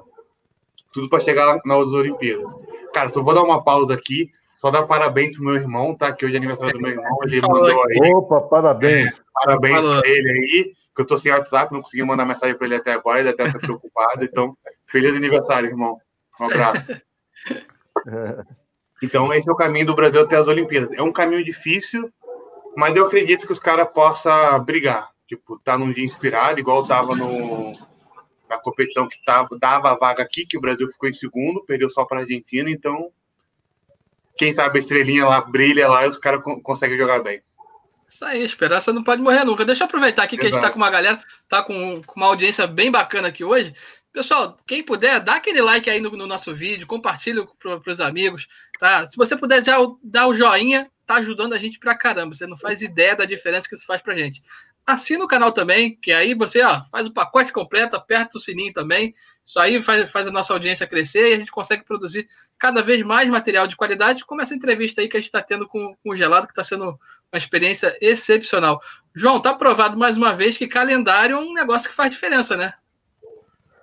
É, calendário é o produto, né, Rodrigo? Eu preciso dizer, calendário, sistema de disputa a tabela de jogos, isso que ele falou aí é fundamental você o atleta ele precisa do, do jogo de alto nível, ele não pode jogar contra equipes muito mais fracas. É, isso é natural. Né? Eu, quando jogava, eu cheguei a jogar um pouco amador né, aqui no Serrano, em Petrópolis. Quando a gente jogava com um time muito fraco, perdia a graça, não corria, já, sabe, você não tem o que. Então, é necessário você ter um calendário é, é, é, é, fundamental, não sei como é que é o do rugby, ele falou aí rapidamente, se é bom, se é ruim, eu não conheço o esporte, mas aonde a gente pôde mexer, é, Gelada, a gente mexeu no futebol, no basquete, no futebol colocamos lá o, o pontos corridos, chegamos a aprovar um calendário mudando férias para o meio do ano, aí depois, enfim, a TV Globo não deixou a CBF mudar, é outra história. E no basquete a gente conseguiu também fazer um calendário lá nos anos 90, e com isso nós trouxemos televisão, patrocínios, e a qualidade melhorou, aumentou, né? Então, é, o, não é simples fazer um calendário. Agora, também você não tem que complicar, né? Copie o que dá certo, já tem gente fazendo certo. É só copiar, não precisa nem inventar. Mas aqui, nós brasileiros gostamos de inventar, nós somos muito criativos, né? Então, acho que todo mundo vira, sei lá, Jorge Ben ou Vinícius de Moraes, né, que vai, vai criar alguma coisa ultra diferente no esporte também. Mas Cara, é isso. E você falou isso, até, até um, tem um problema que hoje a confederação está tentando resolver, que às vezes para o Brasil poder jogar e ser passado na televisão, o Brasil precisava jogar nos horários muito ruins. O Gabriel que já foi a, uhum. alguns jogos ver, que é tipo, às vezes é sete horas da noite num, numa sexta-feira. Em São Paulo, por exemplo, cara, se você sai do trabalho seis horas da tarde, você não, dependendo do lugar que você trabalha, você não chega às sete horas para assistir o jogo. Então esse era um problema que a gente estava tendo, que o estádio estava ficando vazio. Então, tipo, você comparar que jogo contra o Blacks, 34 mil pessoas. Dois jogos depois a gente tinha, tipo, 300 pessoas no estádio. Era uma coisa, beleza. Tinha a questão dos All Blacks, tudo isso e tal. Mas também os horários dos jogos do, que o Brasil queria fazer não eram horários atrativos para as pessoas irem assistir, né? Então, isso é uma coisa que a confederação está correndo atrás para tentar resolver isso da melhor maneira possível. Porque é difícil qualquer outro esporte competir com o futebol para passar na televisão, né? É, exatamente. Muito difícil é... mesmo. Só um ponto também que eu acho legal, é, uhum. Kleber comentar, o gelado, a questão da, de onde hoje o, a, o, público pode acompanhar, né? Assim, os jogos da seleção, tudo, onde é transmitido, como que quem, quem quer se aprender um pouco mais sobre esporte, enfim, onde pode acompanhar e, e torcer também pela seleção, enfim. Vamos lá. É, pode seguir o, a, a ESPN passa os jogos, os jogos do ARC, pelo menos, que acontecem em agosto. É, e aí os outros jogos, normalmente a CBRU divulga onde vai transmitir. Se ela vai conseguir uma transmissão é, através do, da rede aberta ou da ou da rede fechada, canal fechado. Então aí depende. Então você pode seguir o, o Instagram do Brasil Rugby, também seguir o, o Facebook deles, que lá vocês têm a notícia mais fresca para saber aonde vai ser transmitido ou aonde vai ser o jogo do estádio. E outra coisa também é o portal do rugby. O portal do rugby é um site de é um, uma imprensa de notícias do, que fala do, sobre o rugby do Brasil e do mundo. Então, se quiser acompanhar lá, é um bom lugar para dar uma olhada nas notícias. Ah, bacana. Deixa eu só porque registrar aqui, ó, a mensagem da, da, da Mayra, fala, só vai dar like se chamar essa esfera de novo. Mayra, a gente já está providenciando aqui a lista inteira da seleção de rugby, a gente já falou com, com o gelado um pouquinho antes, ó, se prepara que vai, vai vir muita gente bacana aí. Mas se você quiser dar uma olhadinha no nosso canal, a gente já tem entrevista com o Júnior, como o próprio João falou, Oscar Schmidt, tem uma galera do futebol feminino que está dando maior prestígio para a gente também. Então, dá uma conferidazinha no nosso canal aí, que ó, tem bastante coisa legal e vai vir mais, aguenta aí, tá? Ô, Gelado, mais uma pergunta aqui, ó, da, da Marina. Tem muita diferença na, no preparo do, do Sevens pro, pro, pro 15? Vamos lá. Isso tem a diferença. Eu vou falar para eu vou até fazer uma brincadeira que eu, eu falo isso para todo mundo abertamente, não tem um problema. Que eu falo que 15 foi feito pelos deuses. E o Sevens foi o capeta com inveja de Deus e criou, e criou essa modalidade. Porque, cara, vamos lá. No rugby 15, a gente fala que qualquer um pode jogar. Você não precisa ter uma aptidão física para poder jogar. Então você pode ser gordinho, pode ser magro, pode ser alto, pode ser baixo. Ali ele te aceita em tudo. O rugby 15 aceita, aceita em tudo. Já o rugby sevens, pensa, você joga um jogo 15 contra 15, 70 por 100 o campo. Beleza. Então ocupa bem o espaço entre todo mundo. Aí você tem que jogar sevens, que é 7 contra 7, com a mesma dimensão do campo. Então exige você naturalmente algumas aptidões físicas. Então você precisa ser rápido, precisa e precisa aguentar correr o jogo todo. Aí tem outra diferença. O tempo de 15 são dois tempos de 40. Já os Sevens são dois tempos de 7. Então, tipo, beleza. É, a, a, a, diferença de tempo, a intensidade é maior. Só que o Sevens é um, é, é um fim de semana inteiro, dependendo do, do nível que você vai jogar. Se for nível amador, é um dia só, é um dia cinco jogos, ou se for no fim de semana, é um fim de semana, oito jogos. É, então, tipo, o Rugby Sevens exige naturalmente uma preparação focada para o Rugby Sevens. O Rugby 15 necessita uma, também uma preparação para o 15, mas é mais fácil de ser adaptado.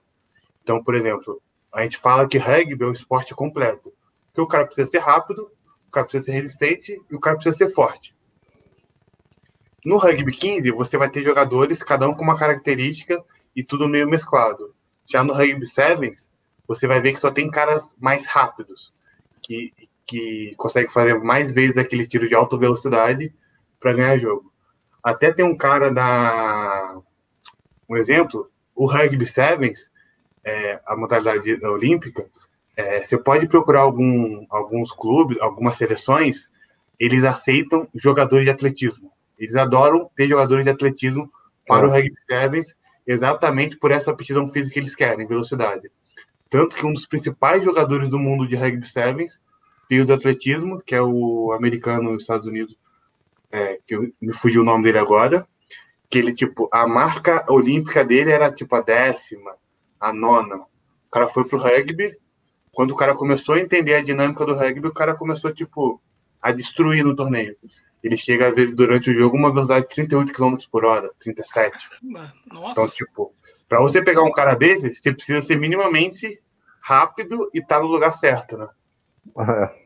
Uma, uma pergunta ia fazer. 38. Só, só para só ter uma ideia, um cavalo de corrida puro sangue inglês, bom, 60 km por hora. Quer dizer, o cara tá. tá Mais um pouquinho ali, o outro ele já pode botar para correr, o homem e o cavalo. O cavalo. Não, a, a, pergunta aí, Rodrigão, é, uhum. que eu ia fazer para o gelado o, os, a Copa do Mundo, alguns dos principais ligas são do, do 15, né, Kleber? Por que, que o Sevens virou olímpico? Você sabe esse detalhe? Vamos lá, é simples. Para você jogar rugby 15, 80 minutos dando pancada, você precisa de pelo menos, é isso é uma, um dado da World Rugby, a World Rugby me dica, 72 horas de um jogo para o outro. Então, para você fazer um evento desse nas Olimpíadas, você vai precisar que o cara comece a jogar antes das Olimpíadas e termine depois das Olimpíadas, dependendo da quantidade de times que você quer. Já o Rugby Sevens, igual eu te falei, pode pode acabar em um fim de semana. Então, um fim de semana, você consegue jogar oito vezes. Porque, então, tipo, você joga 14 minutos, descansa duas, três horas, joga mais 14 minutos, descansa e... Então, tem essa, essas pausas maiores, assim, de um jogo para o outro, para poder ter esse evento nas Olimpíadas, né? Uhum. Ah, bacana. Agora, é, a gente sabe que, que as principais seleções aí vêm da Oceania, tá? você citou aí vários exemplos aí. Mas em 2018 você teve a oportunidade de estar próximo lá do mercado norte-americano. Você foi lá na, na Major League Rugby. É, como é que foi essa vivência, essa experiência no, no mercado que provavelmente é o mais profissional do mundo, digamos assim? Então, vamos lá. É, eu tive uma oportunidade que lá, ele, é, eu, só começar, eu tive um combine, né? Que eles falam que eles juntaram os melhores jogadores da América do Sul para se juntar no local de treinamento para ver se algum time da Liga Americana queria aqueles jogadores. Então, pude participar durante uma semana lá. Cara, foi uma das semanas mais intensas assim na minha vida. Porque, tipo, a gente tá no Brasil, a gente tem uns recursos limitados.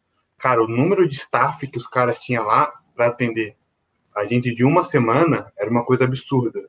Estamos falando, tipo, de 20 pessoas para atender um time principal. Se colocar, às vezes, na, na seleção, a gente tem 20 pessoas para trabalhando arduamente para fazer o masculino e o feminino, sabe? Então, tipo, já é uma diferença grande. Cara, foi uma semana muito intensa, os caras queriam tirar tudo da gente para poder ter os dados e passar para o time, para ver se o time tinha interesse na gente. É, desse combine eu não cheguei a ser chamado para jogar lá, mas a experiência assim foi muito boa, porque eu tive contato com os melhores treinadores do mundo para daquele evento. E aí, no, em, em fevereiro, teve o ARC, onde a gente joga contra os Estados Unidos tal, e eu fiz o um jogo contra os Estados Unidos lá. E um dos treinadores da franquia estava nesse jogo. E, cara, eu, eu consegui me destacar no time e eu fui chamado para jogar por eles naquele dia. Só que, cara, uma fatalidade é, tava rolando que, os, que o próprio time passou para mim, efeito Trump. Então tava tipo negando visto de trabalho de muitos de muitos estrangeiros para os Estados Unidos. Então é por detalhe, por documentação, eu não consegui jogar lá. Então tipo eu ia jogar no time de Austin, time de Texas, é, e acabou que por documentação não aconteceu. Pena mais. O Brasil agradece porque aí tem a sua experiência. É, agora, no mercado brasileiro, quais são, quais são as principais equipes aí é, que a gente tem no nosso país? Enfim, quais são as, as forças aqui do Brasil? Vamos lá. As, as equipes mais fortes atualmente hoje é a Poli Rugby, é o time amador que eu jogo. São José Rugby, Jacareí Rugby, é, Pasteur Rugby também é um time muito forte. Tem, e aí tem os times do Sul que são fortes também, que é o Curitiba Rugby, é, Desterro e o Farrapos do Rio Grande do Sul.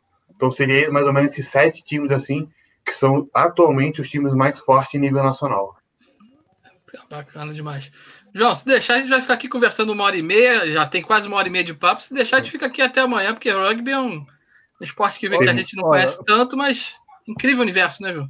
Ô, Rodrigo, eu tô bem, eu por mim. É. Comigo também, tô tranquilo. A gente vai ficar aqui até amanhã, isso aí é tranquilão, tranquilão, não tem o menor problema. A galera que quiser mandar pergunta aí, fica à vontade também, tá? Gabriel, se tiver alguma dúvida, vontade aí, eu, manda ver.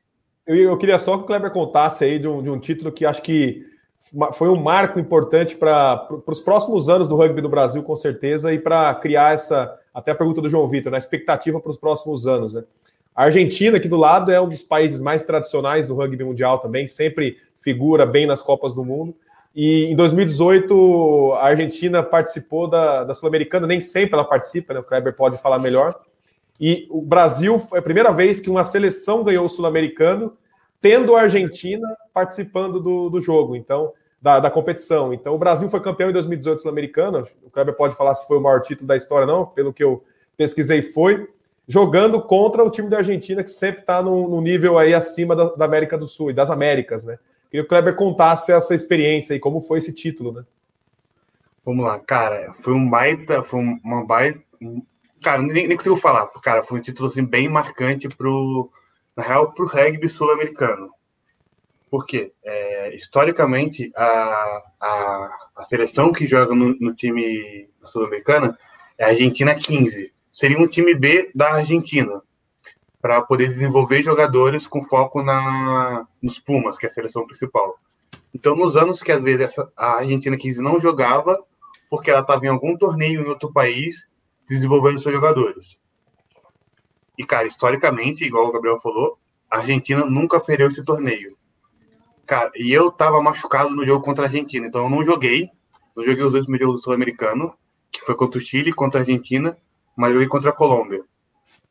Cara, o jogo contra a Argentina foi emocionante de ver. Que eu vi, porque tipo, eu fazia parte, eu ajudei o time na preparação, só não podia jogar por, por conta de uma lesão. É, e, cara, ele terminou o primeiro tempo perdendo de 33 a 3 para os caras. 33 a 3. O jogo terminou 36 a 3. Caramba. Cara, foi uh, isso para muitos foi uma das maiores viradas no rugby mundial. Tipo, você tem um ranking lá é, de maiores viradas do, do esporte, e tá lá o Brasil como uma das, uma das principais, pela potência que a Argentina é e pelo o que o Brasil tem se mostrado a ser na, se, se mostrava a ser na época. Cara, quando a gente ganhou esse jogo, a gente falou, já era, a gente é campeão. Porque depois a gente jogar contra a Colômbia, uma seleção que a gente nunca tinha perdido. Só que, cara, a gente tava tão nervoso, tão nervoso pelo, pela, pela situação que a gente tava, tipo, de ser um título inédito pela gente, de pegar um time mais fraco, mas, tipo, e os caras queriam atrapalhar a festa. Esse era o objetivo claro deles. Tanto que o primeiro tempo terminou, tipo, 12 a 0. Tipo, normalmente um placar era, isso é, é, era mais largo no primeiro tempo. Então, tipo, a gente, mano, ferrou, velho. Os caras estão atrapalhando, a gente precisa jogar mais do que a gente é capaz. E aí, cara, a gente começou, fez um try logo no começo e soltou. Eu jogo terminou, tipo, 60 a 7. E, cara, a gente jogou, foi no SPAC esse jogo, tinha em torno de mil, duas mil pessoas no, no local. Cara, quando a gente acabou, foi só comemoração, cara. A gente, nosso treinador na época, que era o Rodolfo Ambrose, é... cara, eu nunca tinha visto ele chorar na minha vida. Ele é o treinador que a gente brincava que ele elogiava bastante, mas tinha um jeito argentino de treinar, de treinar a gente. Então, tipo, mas até brinca, né? Que tem eu mais dois jogadores. Cara, ele xingava a gente o tempo todo nos treinos. O tempo todo. Eu achava que ele me odiava, eu juro. Eu achava que ele me odiava. Eu falava, cara, meu sonho da seleção acabou, porque o cara me odeia, não tem, não tem o que fazer. Só que era o jeito dele de demonstrar que eu era bom, que eu tinha que melhorar para ser melhor do que eu era. Então era eu e esses, dois caras isso. Então, tipo, ele era esse cara fechadão, assim, mas falava com todo mundo. Cara, quando eu vi ele chorando pelo título, foi já aconteceu coisas inéditas, não só ganhar da Argentina, mas fazer o treinador chorar pela emoção, pela coisa, tudo isso. E, cara, e foi. É... E aí, nesse, nesse dia, tinha vários, igual, igual eu falei, tinha vários ex-jogadores de seleção brasileira lá. Os caras chegavam na gente chorando. Cara, chorando. Cara, vocês fizeram uma coisa. Ô, não... ô Kleber, me diz uma coisa. Você falou aí, primeiro tempo nós perdemos de 33 a 3 e no segundo tempo nós ganhamos de 36 a 3. É isso mesmo? Não, não. 30, é, terminou perdendo de 30 a 3 e terminou 36, 30, é, 33 a 3 e terminou 36 a 3. A 13. 33 para a Argentina, 36 para o Brasil no, no final. Ah, tá. Tá bom. São dois tempos. Isso, são dois tempos de 40. Tá. Dois tempos e aí vai, vai contando normal. Isso. Ô, Kleber, a, a, imagem que a gente tem do. Hey guys, it is Ryan. I'm not sure if you know this about me, but I'm a bit of a fun fanatic when I can. I like to work, but I like fun too. It's a thing. And now the truth is out there. I can tell you about my favorite place to have fun Chumba Casino. They have hundreds of social casino style games to choose from, with new games released each week. You can play for free anytime, anywhere and each day brings a new chance to collect daily bonuses. So join me in the fun. Sign up now at ChumbaCasino.com. No purchase necessary. BGW. Void were prohibited by law. See terms and conditions. 18 plus. O rugby, assim como o futebol americano, é que seja um esporte violento. Obviamente é um esporte de muito contato. É, a gente sabe que é, mas na verdade é um jogo de estratégia, né? Vocês precisam ter isso muito bem traçado. É, é, eu tô viajando ou é verdade isso aí? Não, não, não tá viajando. Eu vou até falar uma coisa que isso tá na World Rugby, essa é a ideia do sobre o rugby. O rugby é um esporte de passe com o intuito de fazer ponto que pode haver contato no meio do caminho. Essa é uma das frases que a World fala. Mas se pode haver contato, acontece. É, e sobre o rugby, cara, a gente fala que o rugby é, uma peça, é, um, é um jogo de xadrez. Porque é um jogo que realmente necessita muito muita estratégia para o jogo, porque você precisa ver o time adversário e ficar tipo ah, comparando aonde você tem que atacar, aonde você tem que chutar, é, como você tem que jogar o scrum lá, então tipo é um jogo realmente de estratégia. Eu lembro que uma época eu, eu às vezes nem era relacionado para jogo porque eu tinha um, um, uma, um defeito que era o que o time mais usava. Então, tipo, era, era, um, um, era, uma, era uma situação assim que às vezes acontecia comigo, por exemplo, e com outros jogadores, por o rugby ser um, uma coisa tão estratégica. Com certeza. Legal. Agora, agora uma, é, existe o contato aí. Você já sofreu algumas lesões aí que eu sei. É, são pouquinhas, inclusive o João Vitor está perguntando aqui, ó. Quais são as lesões que mais ocorrem no rugby? Cara, vamos lá. É, eu tenho até uma história engraçada. E aí eu vou falar.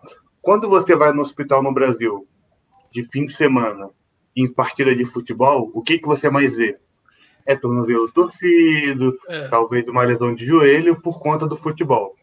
Cara, eu torci o tornozelo na, na, na Nova Zelândia num jogo. Eu fui pro hospital, o tipo de lesão que eu mais vi no hospital lá era ombro fora do lugar, clavícula, joelho, então, tipo, eram as lesões de lá. Então, tipo, tinha um setor só para essas lesões. Eu falava, Cara, tipo, que diferença, né? Como se fosse futebol de fim de semana lá. Cara, eu tenho, eu tenho duas, eu tenho na real três lesões, é, que, mas apenas duas delas me afastaram do rugby. Eu tenho tipo lesões dos dois ombros, só que um ombro só que me afastou. E eu tenho uma, eu chamo isso de acidente de trabalho, que eu, eu fraturei a cara, é, que eu tive que colocar três placas e 17 parafusos. Pequena acidente de trabalho. E aí, e aí entrando em situação de lesão, é. é, a gente fala que o que mais machuca no rugby é fogo amigo. Porque é onde você não espera que é. aconteça o acidente. Tanto que eu quebrei a cara foi porque um amigo meu do meu próprio time me deu uma cabeçada. Ele ia taclear o cara, ele errou o tacle, eu voltei para cobrir o erro dele. Quando eu tô tacleando o cara, eu vejo o cara vindo correndo, desesperado pra taclear o cara de cabeça baixa. E, mano, eu vejo, eu, eu, eu, vejo, eu, eu vejo em câmera lenta ele vindo assim pra minha cara. Bateu, cai na hora no chão. Não Ai. senti a minha cara, não senti a minha cara. Mas foi tranquilo, foi tranquilo. O pior, o, o melhor foi o atendimento no hospital. Que eu fiquei, tipo, cinco horas pra descobrir o que eu tinha. E quando eu descobri, olha, descobri o que você tem. O que, que é? Você quebrou a cara. Falei, nossa, que merda. Eu falei, que merda. Beleza, toma aqui seus negócios, pode ir pra casa. Aí eu olhei pra mulher, eu não quebrei a cara? Quebrou. E você tá me mandando embora? É, porque isso você tem que voltar amanhã pra resolver. Eu falei, "Mas não é possível, não é possível. Eu lembro que no mesmo dia eu liguei para pro cara da, da, da confederação e falei, olha, eu quebrei a cara. Meu plano tá ativo? Ah, esse plano ainda tá ativo. Pode usar. E, cara, eu fui no hospital em São Paulo mesmo, no mesmo dia. Liguei pra minha namorada. Minha namorada, tipo, ah, machuquei no rugby. Ah, mas você tá bem? Tô bem, mas machuquei no rugby. O que que é? Só te falo quando você chegar aqui. Porque, cara, se eu falasse pra ela, por telefone, que eu quebrei a cara, Porra, ela ia, ela ia ficar desesperada, ia ficar, eu fiquei como ela, tipo, pegar a estrada pra me encontrar em São Paulo, cara, eu moro em Jundiaí. E aí, beleza, contei com ela, aconteceu, ah, quebrei a cara em três lugares, eu tô agora indo no hospital pra ver o que, que eu faço. Olha aí, a galera A minha mãe, essa Roseninha é minha mãe, ela, com certeza, eu só falei pra ela, eu só falei pra minha mãe, por exemplo, pra minha mãe pra minha avó, só falei isso, quando eu tava operado bem e mandei a foto pós-cirurgia pra ela. Nesse momento eu falei, olha, machuquei, quebrei a cara e já operei também. Porque se eu falo pra minha mãe que eu, que eu quebrei a cara, cara, é capaz de minha mãe vir correndo de volta redonda até em São Paulo pra, tipo, tentar fazer alguma coisa, sabe? Então, tipo, pra não Deixa- também dar Deixa, desespero. deixa, deixa eu mandar um recado para sua mãe. Roseni, não é isso? É. Isso. Roseni, vou chamar Roseni, você deve ser bem mais jovem do que eu. Estou com meia-meia. Olha aqui. Isso aí não é nada. Essa maluquice do teu filho não é nada. O meu filho, que fez uma live com a gente aqui, ele salta de paraquedas no Maracanã, no, no meio da noite, num jogo de futebol, salta de ponte. É- é- Eles chamam isso de base jump. E ele é instrutor desse negócio e tal. Então você já imaginou o que é, que é a minha cabeça, né? Os cabelos brancos, a falta de cabelo, porque ele gosta disso. Ele fala uma ponte aí, Rio Niterói, já saltou. Já. Lá em Beirute, que explodiu a bomba hoje, já saltou do hotel lá de cima. Foi para Lima ver o jogo do Flamengo na Libertadores, saltou do, do hotel. Eu- eu- Rodrigo, você viu ele contando, né? Ele entrou no, figura.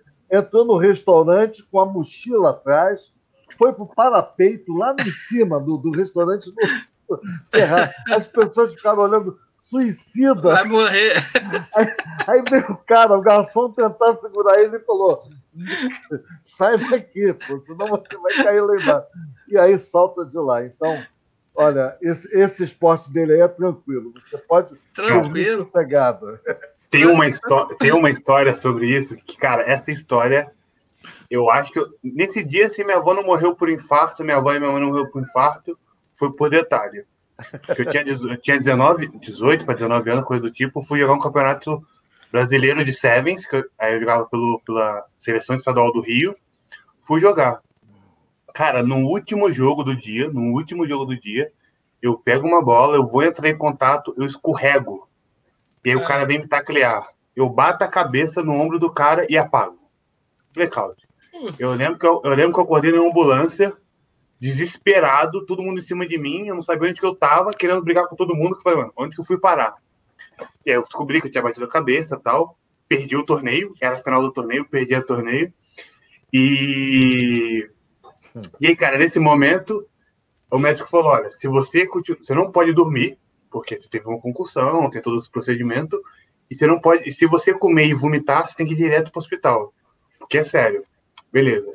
E aí tinha um amigo meu do mesmo time que estava comigo na seleção. Só que, cara, coitado, ele é, ele é half. É uma, uma posição que, tipo, normalmente o cara é mais magro e mais baixo. O cara ficava assim, roubando minha comida, roubando minha comida. Na terceira ele tentou roubar minha comida, cara, mas eu dei um soco nele e falei, cara, sai de perto de mim que eu vou comer. E cara, e aí no terceiro tempo eu comendo, puto, que eu tinha perdido, mas ficava puto toda hora, porque eu chegava nele aí, a gente ganhou Não, cara, a gente perdeu, o bosta. Cara. E aí, cara, a gente ganhou? Não, a gente perdeu. E aí, beleza. E aí eu vou pro ônibus. Eu quero deitar no ônibus, eu quero dormir. E ele tava do meu lado, e o time inteiro meu tava em volta, porque não podia me deixar dormir. E eu tentava dormir, os caras, não, vai, acorda, acorda, acorda. Eu fiquei tão bravo que eu não tava conseguindo dormir, que eu levantei, falei, vou pro banheiro, pra dormir no banheiro. Não mexeram o saco. E eu fui pro banheiro. Só que cheguei na porta do banheiro, tava fechada a porta que a gente tinha usando. Só que o ônibus começou a balançar, eu passei mal, vomitei tudo que eu tinha comido. E aí, cara, me levaram correndo pro hospital, tal, desesperado. Eu, cara, só vomitei, acontece. E aí os caras me deixaram no hospital. Pararam no hospital lá, fez o check-in, entrou. Beleza, tá aqui sua mala.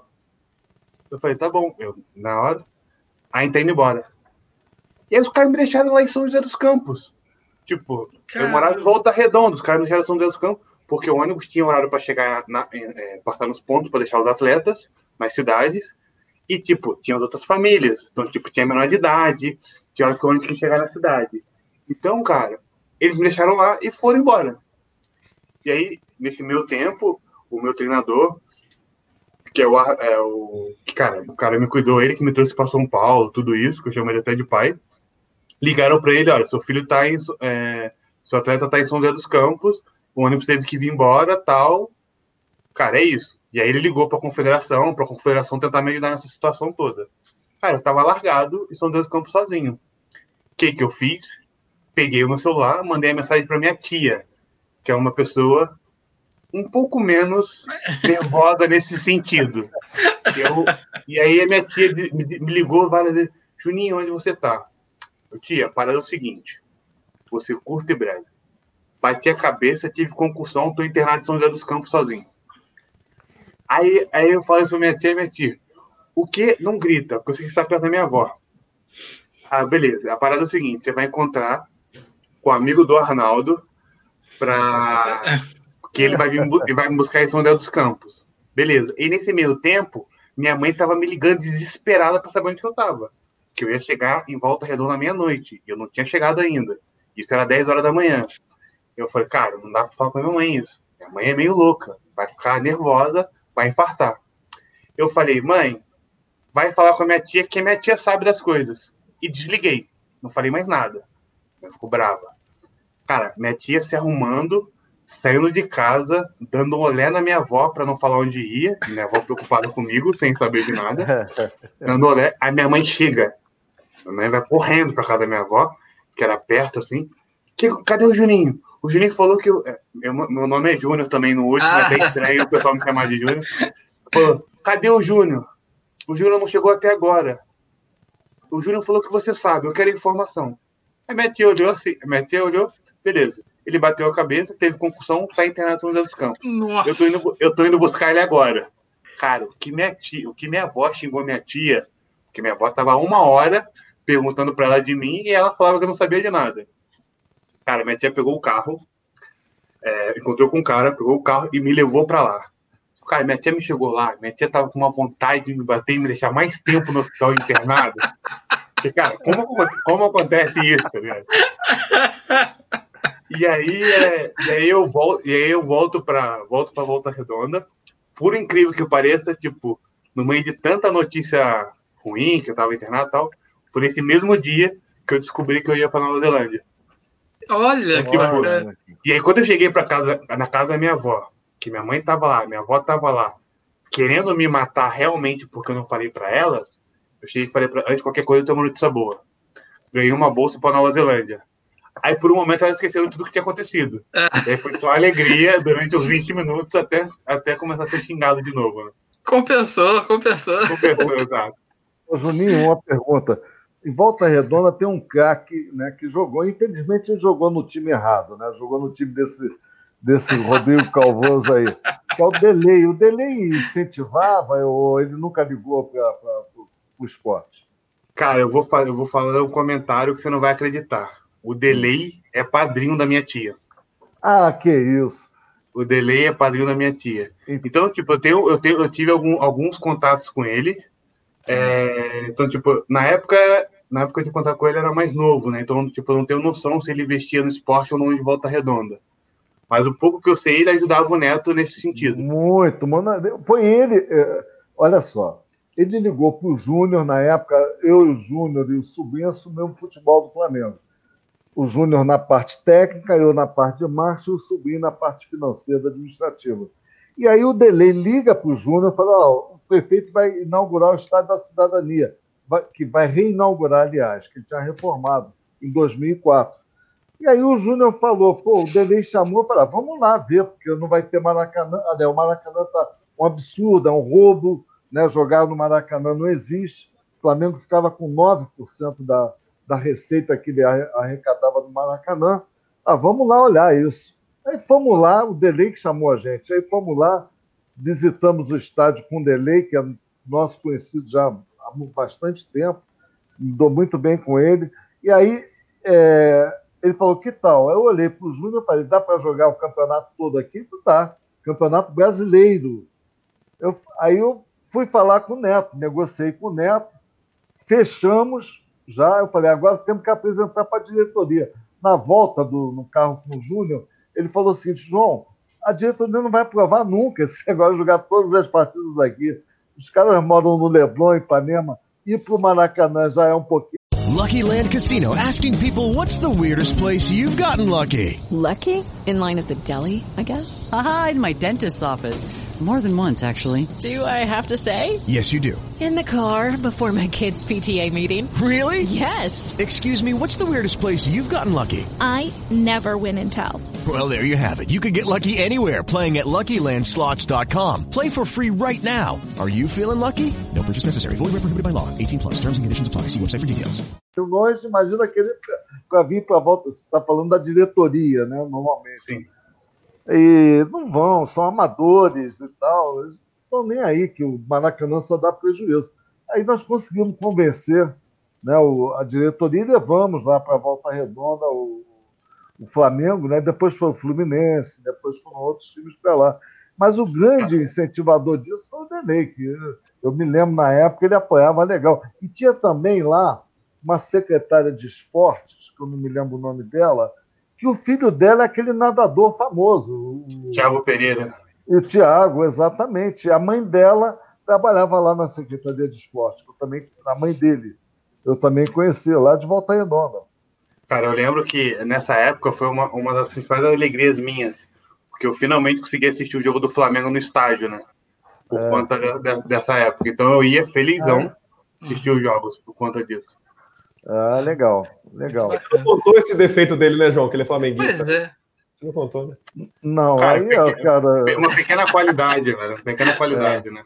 Não, e o, Neto fazia um trabalho muito bom lá, por exemplo, se tinha para orientar a torcida, ele colocava pessoas com deficiência física, idosos. Então a torcida do Flamengo, aquela torcida mais tranquila que chegava lá, né, que é rosnando, quando chegava via uma, um deficiente, posso ajudar, um idoso, posso ajudar, eles acabavam Calma. desmoronava, entendeu? De- E não, não tivemos um problema lá.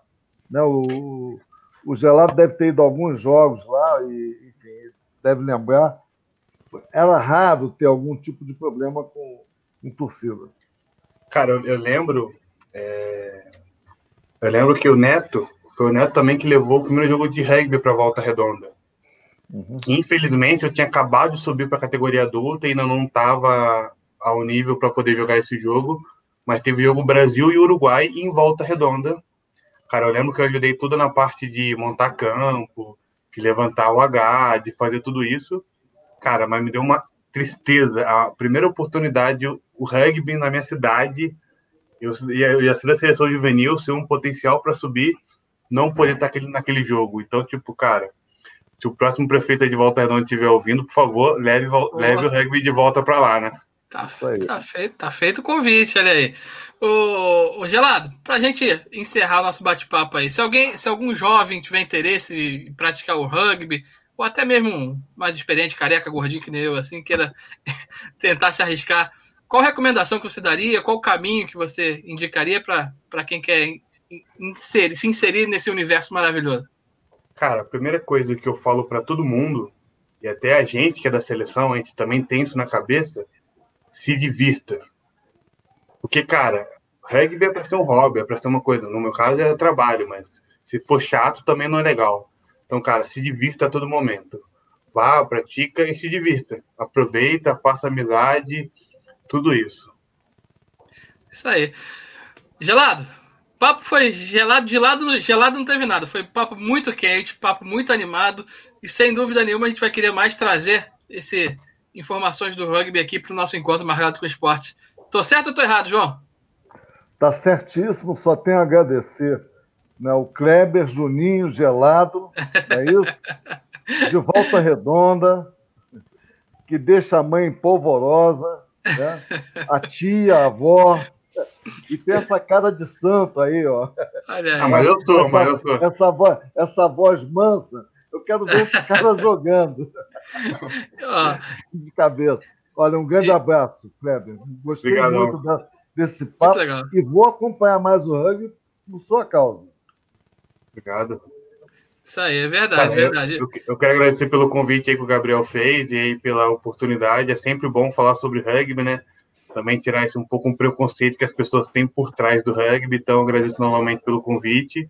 E precisando aí, é só chamar que eu participo, hein? Com certeza. Legal. Gelado, vo- você que tem contato lá na, na confederação, esse senhor que tá do meu lado aí, ele não entendia nada de basquete. Olha o que ele fez, hein? Fica a dica, hein? Pra galera da confederação de rugby. Aí, Show. querendo, querendo uma dica. Gabriel, você também, muito obrigado pela sua, sua participação, sua ajuda de sempre. Deixa eu aproveitar aqui e vou encerrar aqui com uma pergunta. Olha aí. Gabriel, vai jogar quando e onde? Boa pergunta, hein, Rodrigo? Boa pergunta. O futebol de quinta-feira tá, tá suspenso por enquanto. E o meu time de beisebol semi-profissional, que é nada profissional, na verdade, Marques, em São Paulo, a gente teve o campeonato suspenso também, a nossa liga, que é amadora aí, que a gente faz a organização própria. É, o pessoal não sabe, eu vou, qualquer hora eu vou aparecer e vou contar sobre minha história no beisebol, desde Opa. Mirandópolis até hoje. Mas Quer Minor saber? League. Minor É. League. uma Major League, ainda dá tempo. Mas é, o jogo ainda não está confirmado, tem que esperar o calendário. Legal, legal, bom demais. Galera, mais uma vez, Galado, obrigado aí pela sua participação. Agradecer também todo mundo aí que está tá, é, nos prestigiando aí com a, com a presença. Lembrando que amanhã tem, tem matéria especial exclusiva da Nath Cavalcante, lá direto de BH, lá de Belo Horizonte, falando aí dos bastidores do, do futebol mineiro, tá? E sexta-feira a gente tem o encontro, o, o a reunião dos Master Cracks. Então vai se preparando aí que assunto tem de sobra e a gente não vai parar nunca. tá certo? Galera, obrigado a todo mundo aí. Obrigado, Gelado, mais uma vez. Obrigado, Areia. Obrigado, Gabriel. Até a próxima, galera. Tchau, tchau. Tchau, tchau. Valeu. With Lucky Land slots, you can get lucky just about anywhere. Dearly beloved, we are gathered here today to. Has anyone seen the bride and groom? Sorry, sorry, we're here. We were getting lucky in the limo and we lost track of time. No, Lucky Land Casino, with cash prizes that add up quicker than a guest registry. In that case, I pronounce you lucky. Play for free at LuckyLandSlots.com. Daily bonuses are waiting. No purchase necessary. Void where prohibited by law. 18 plus. Terms and conditions apply. See website for details.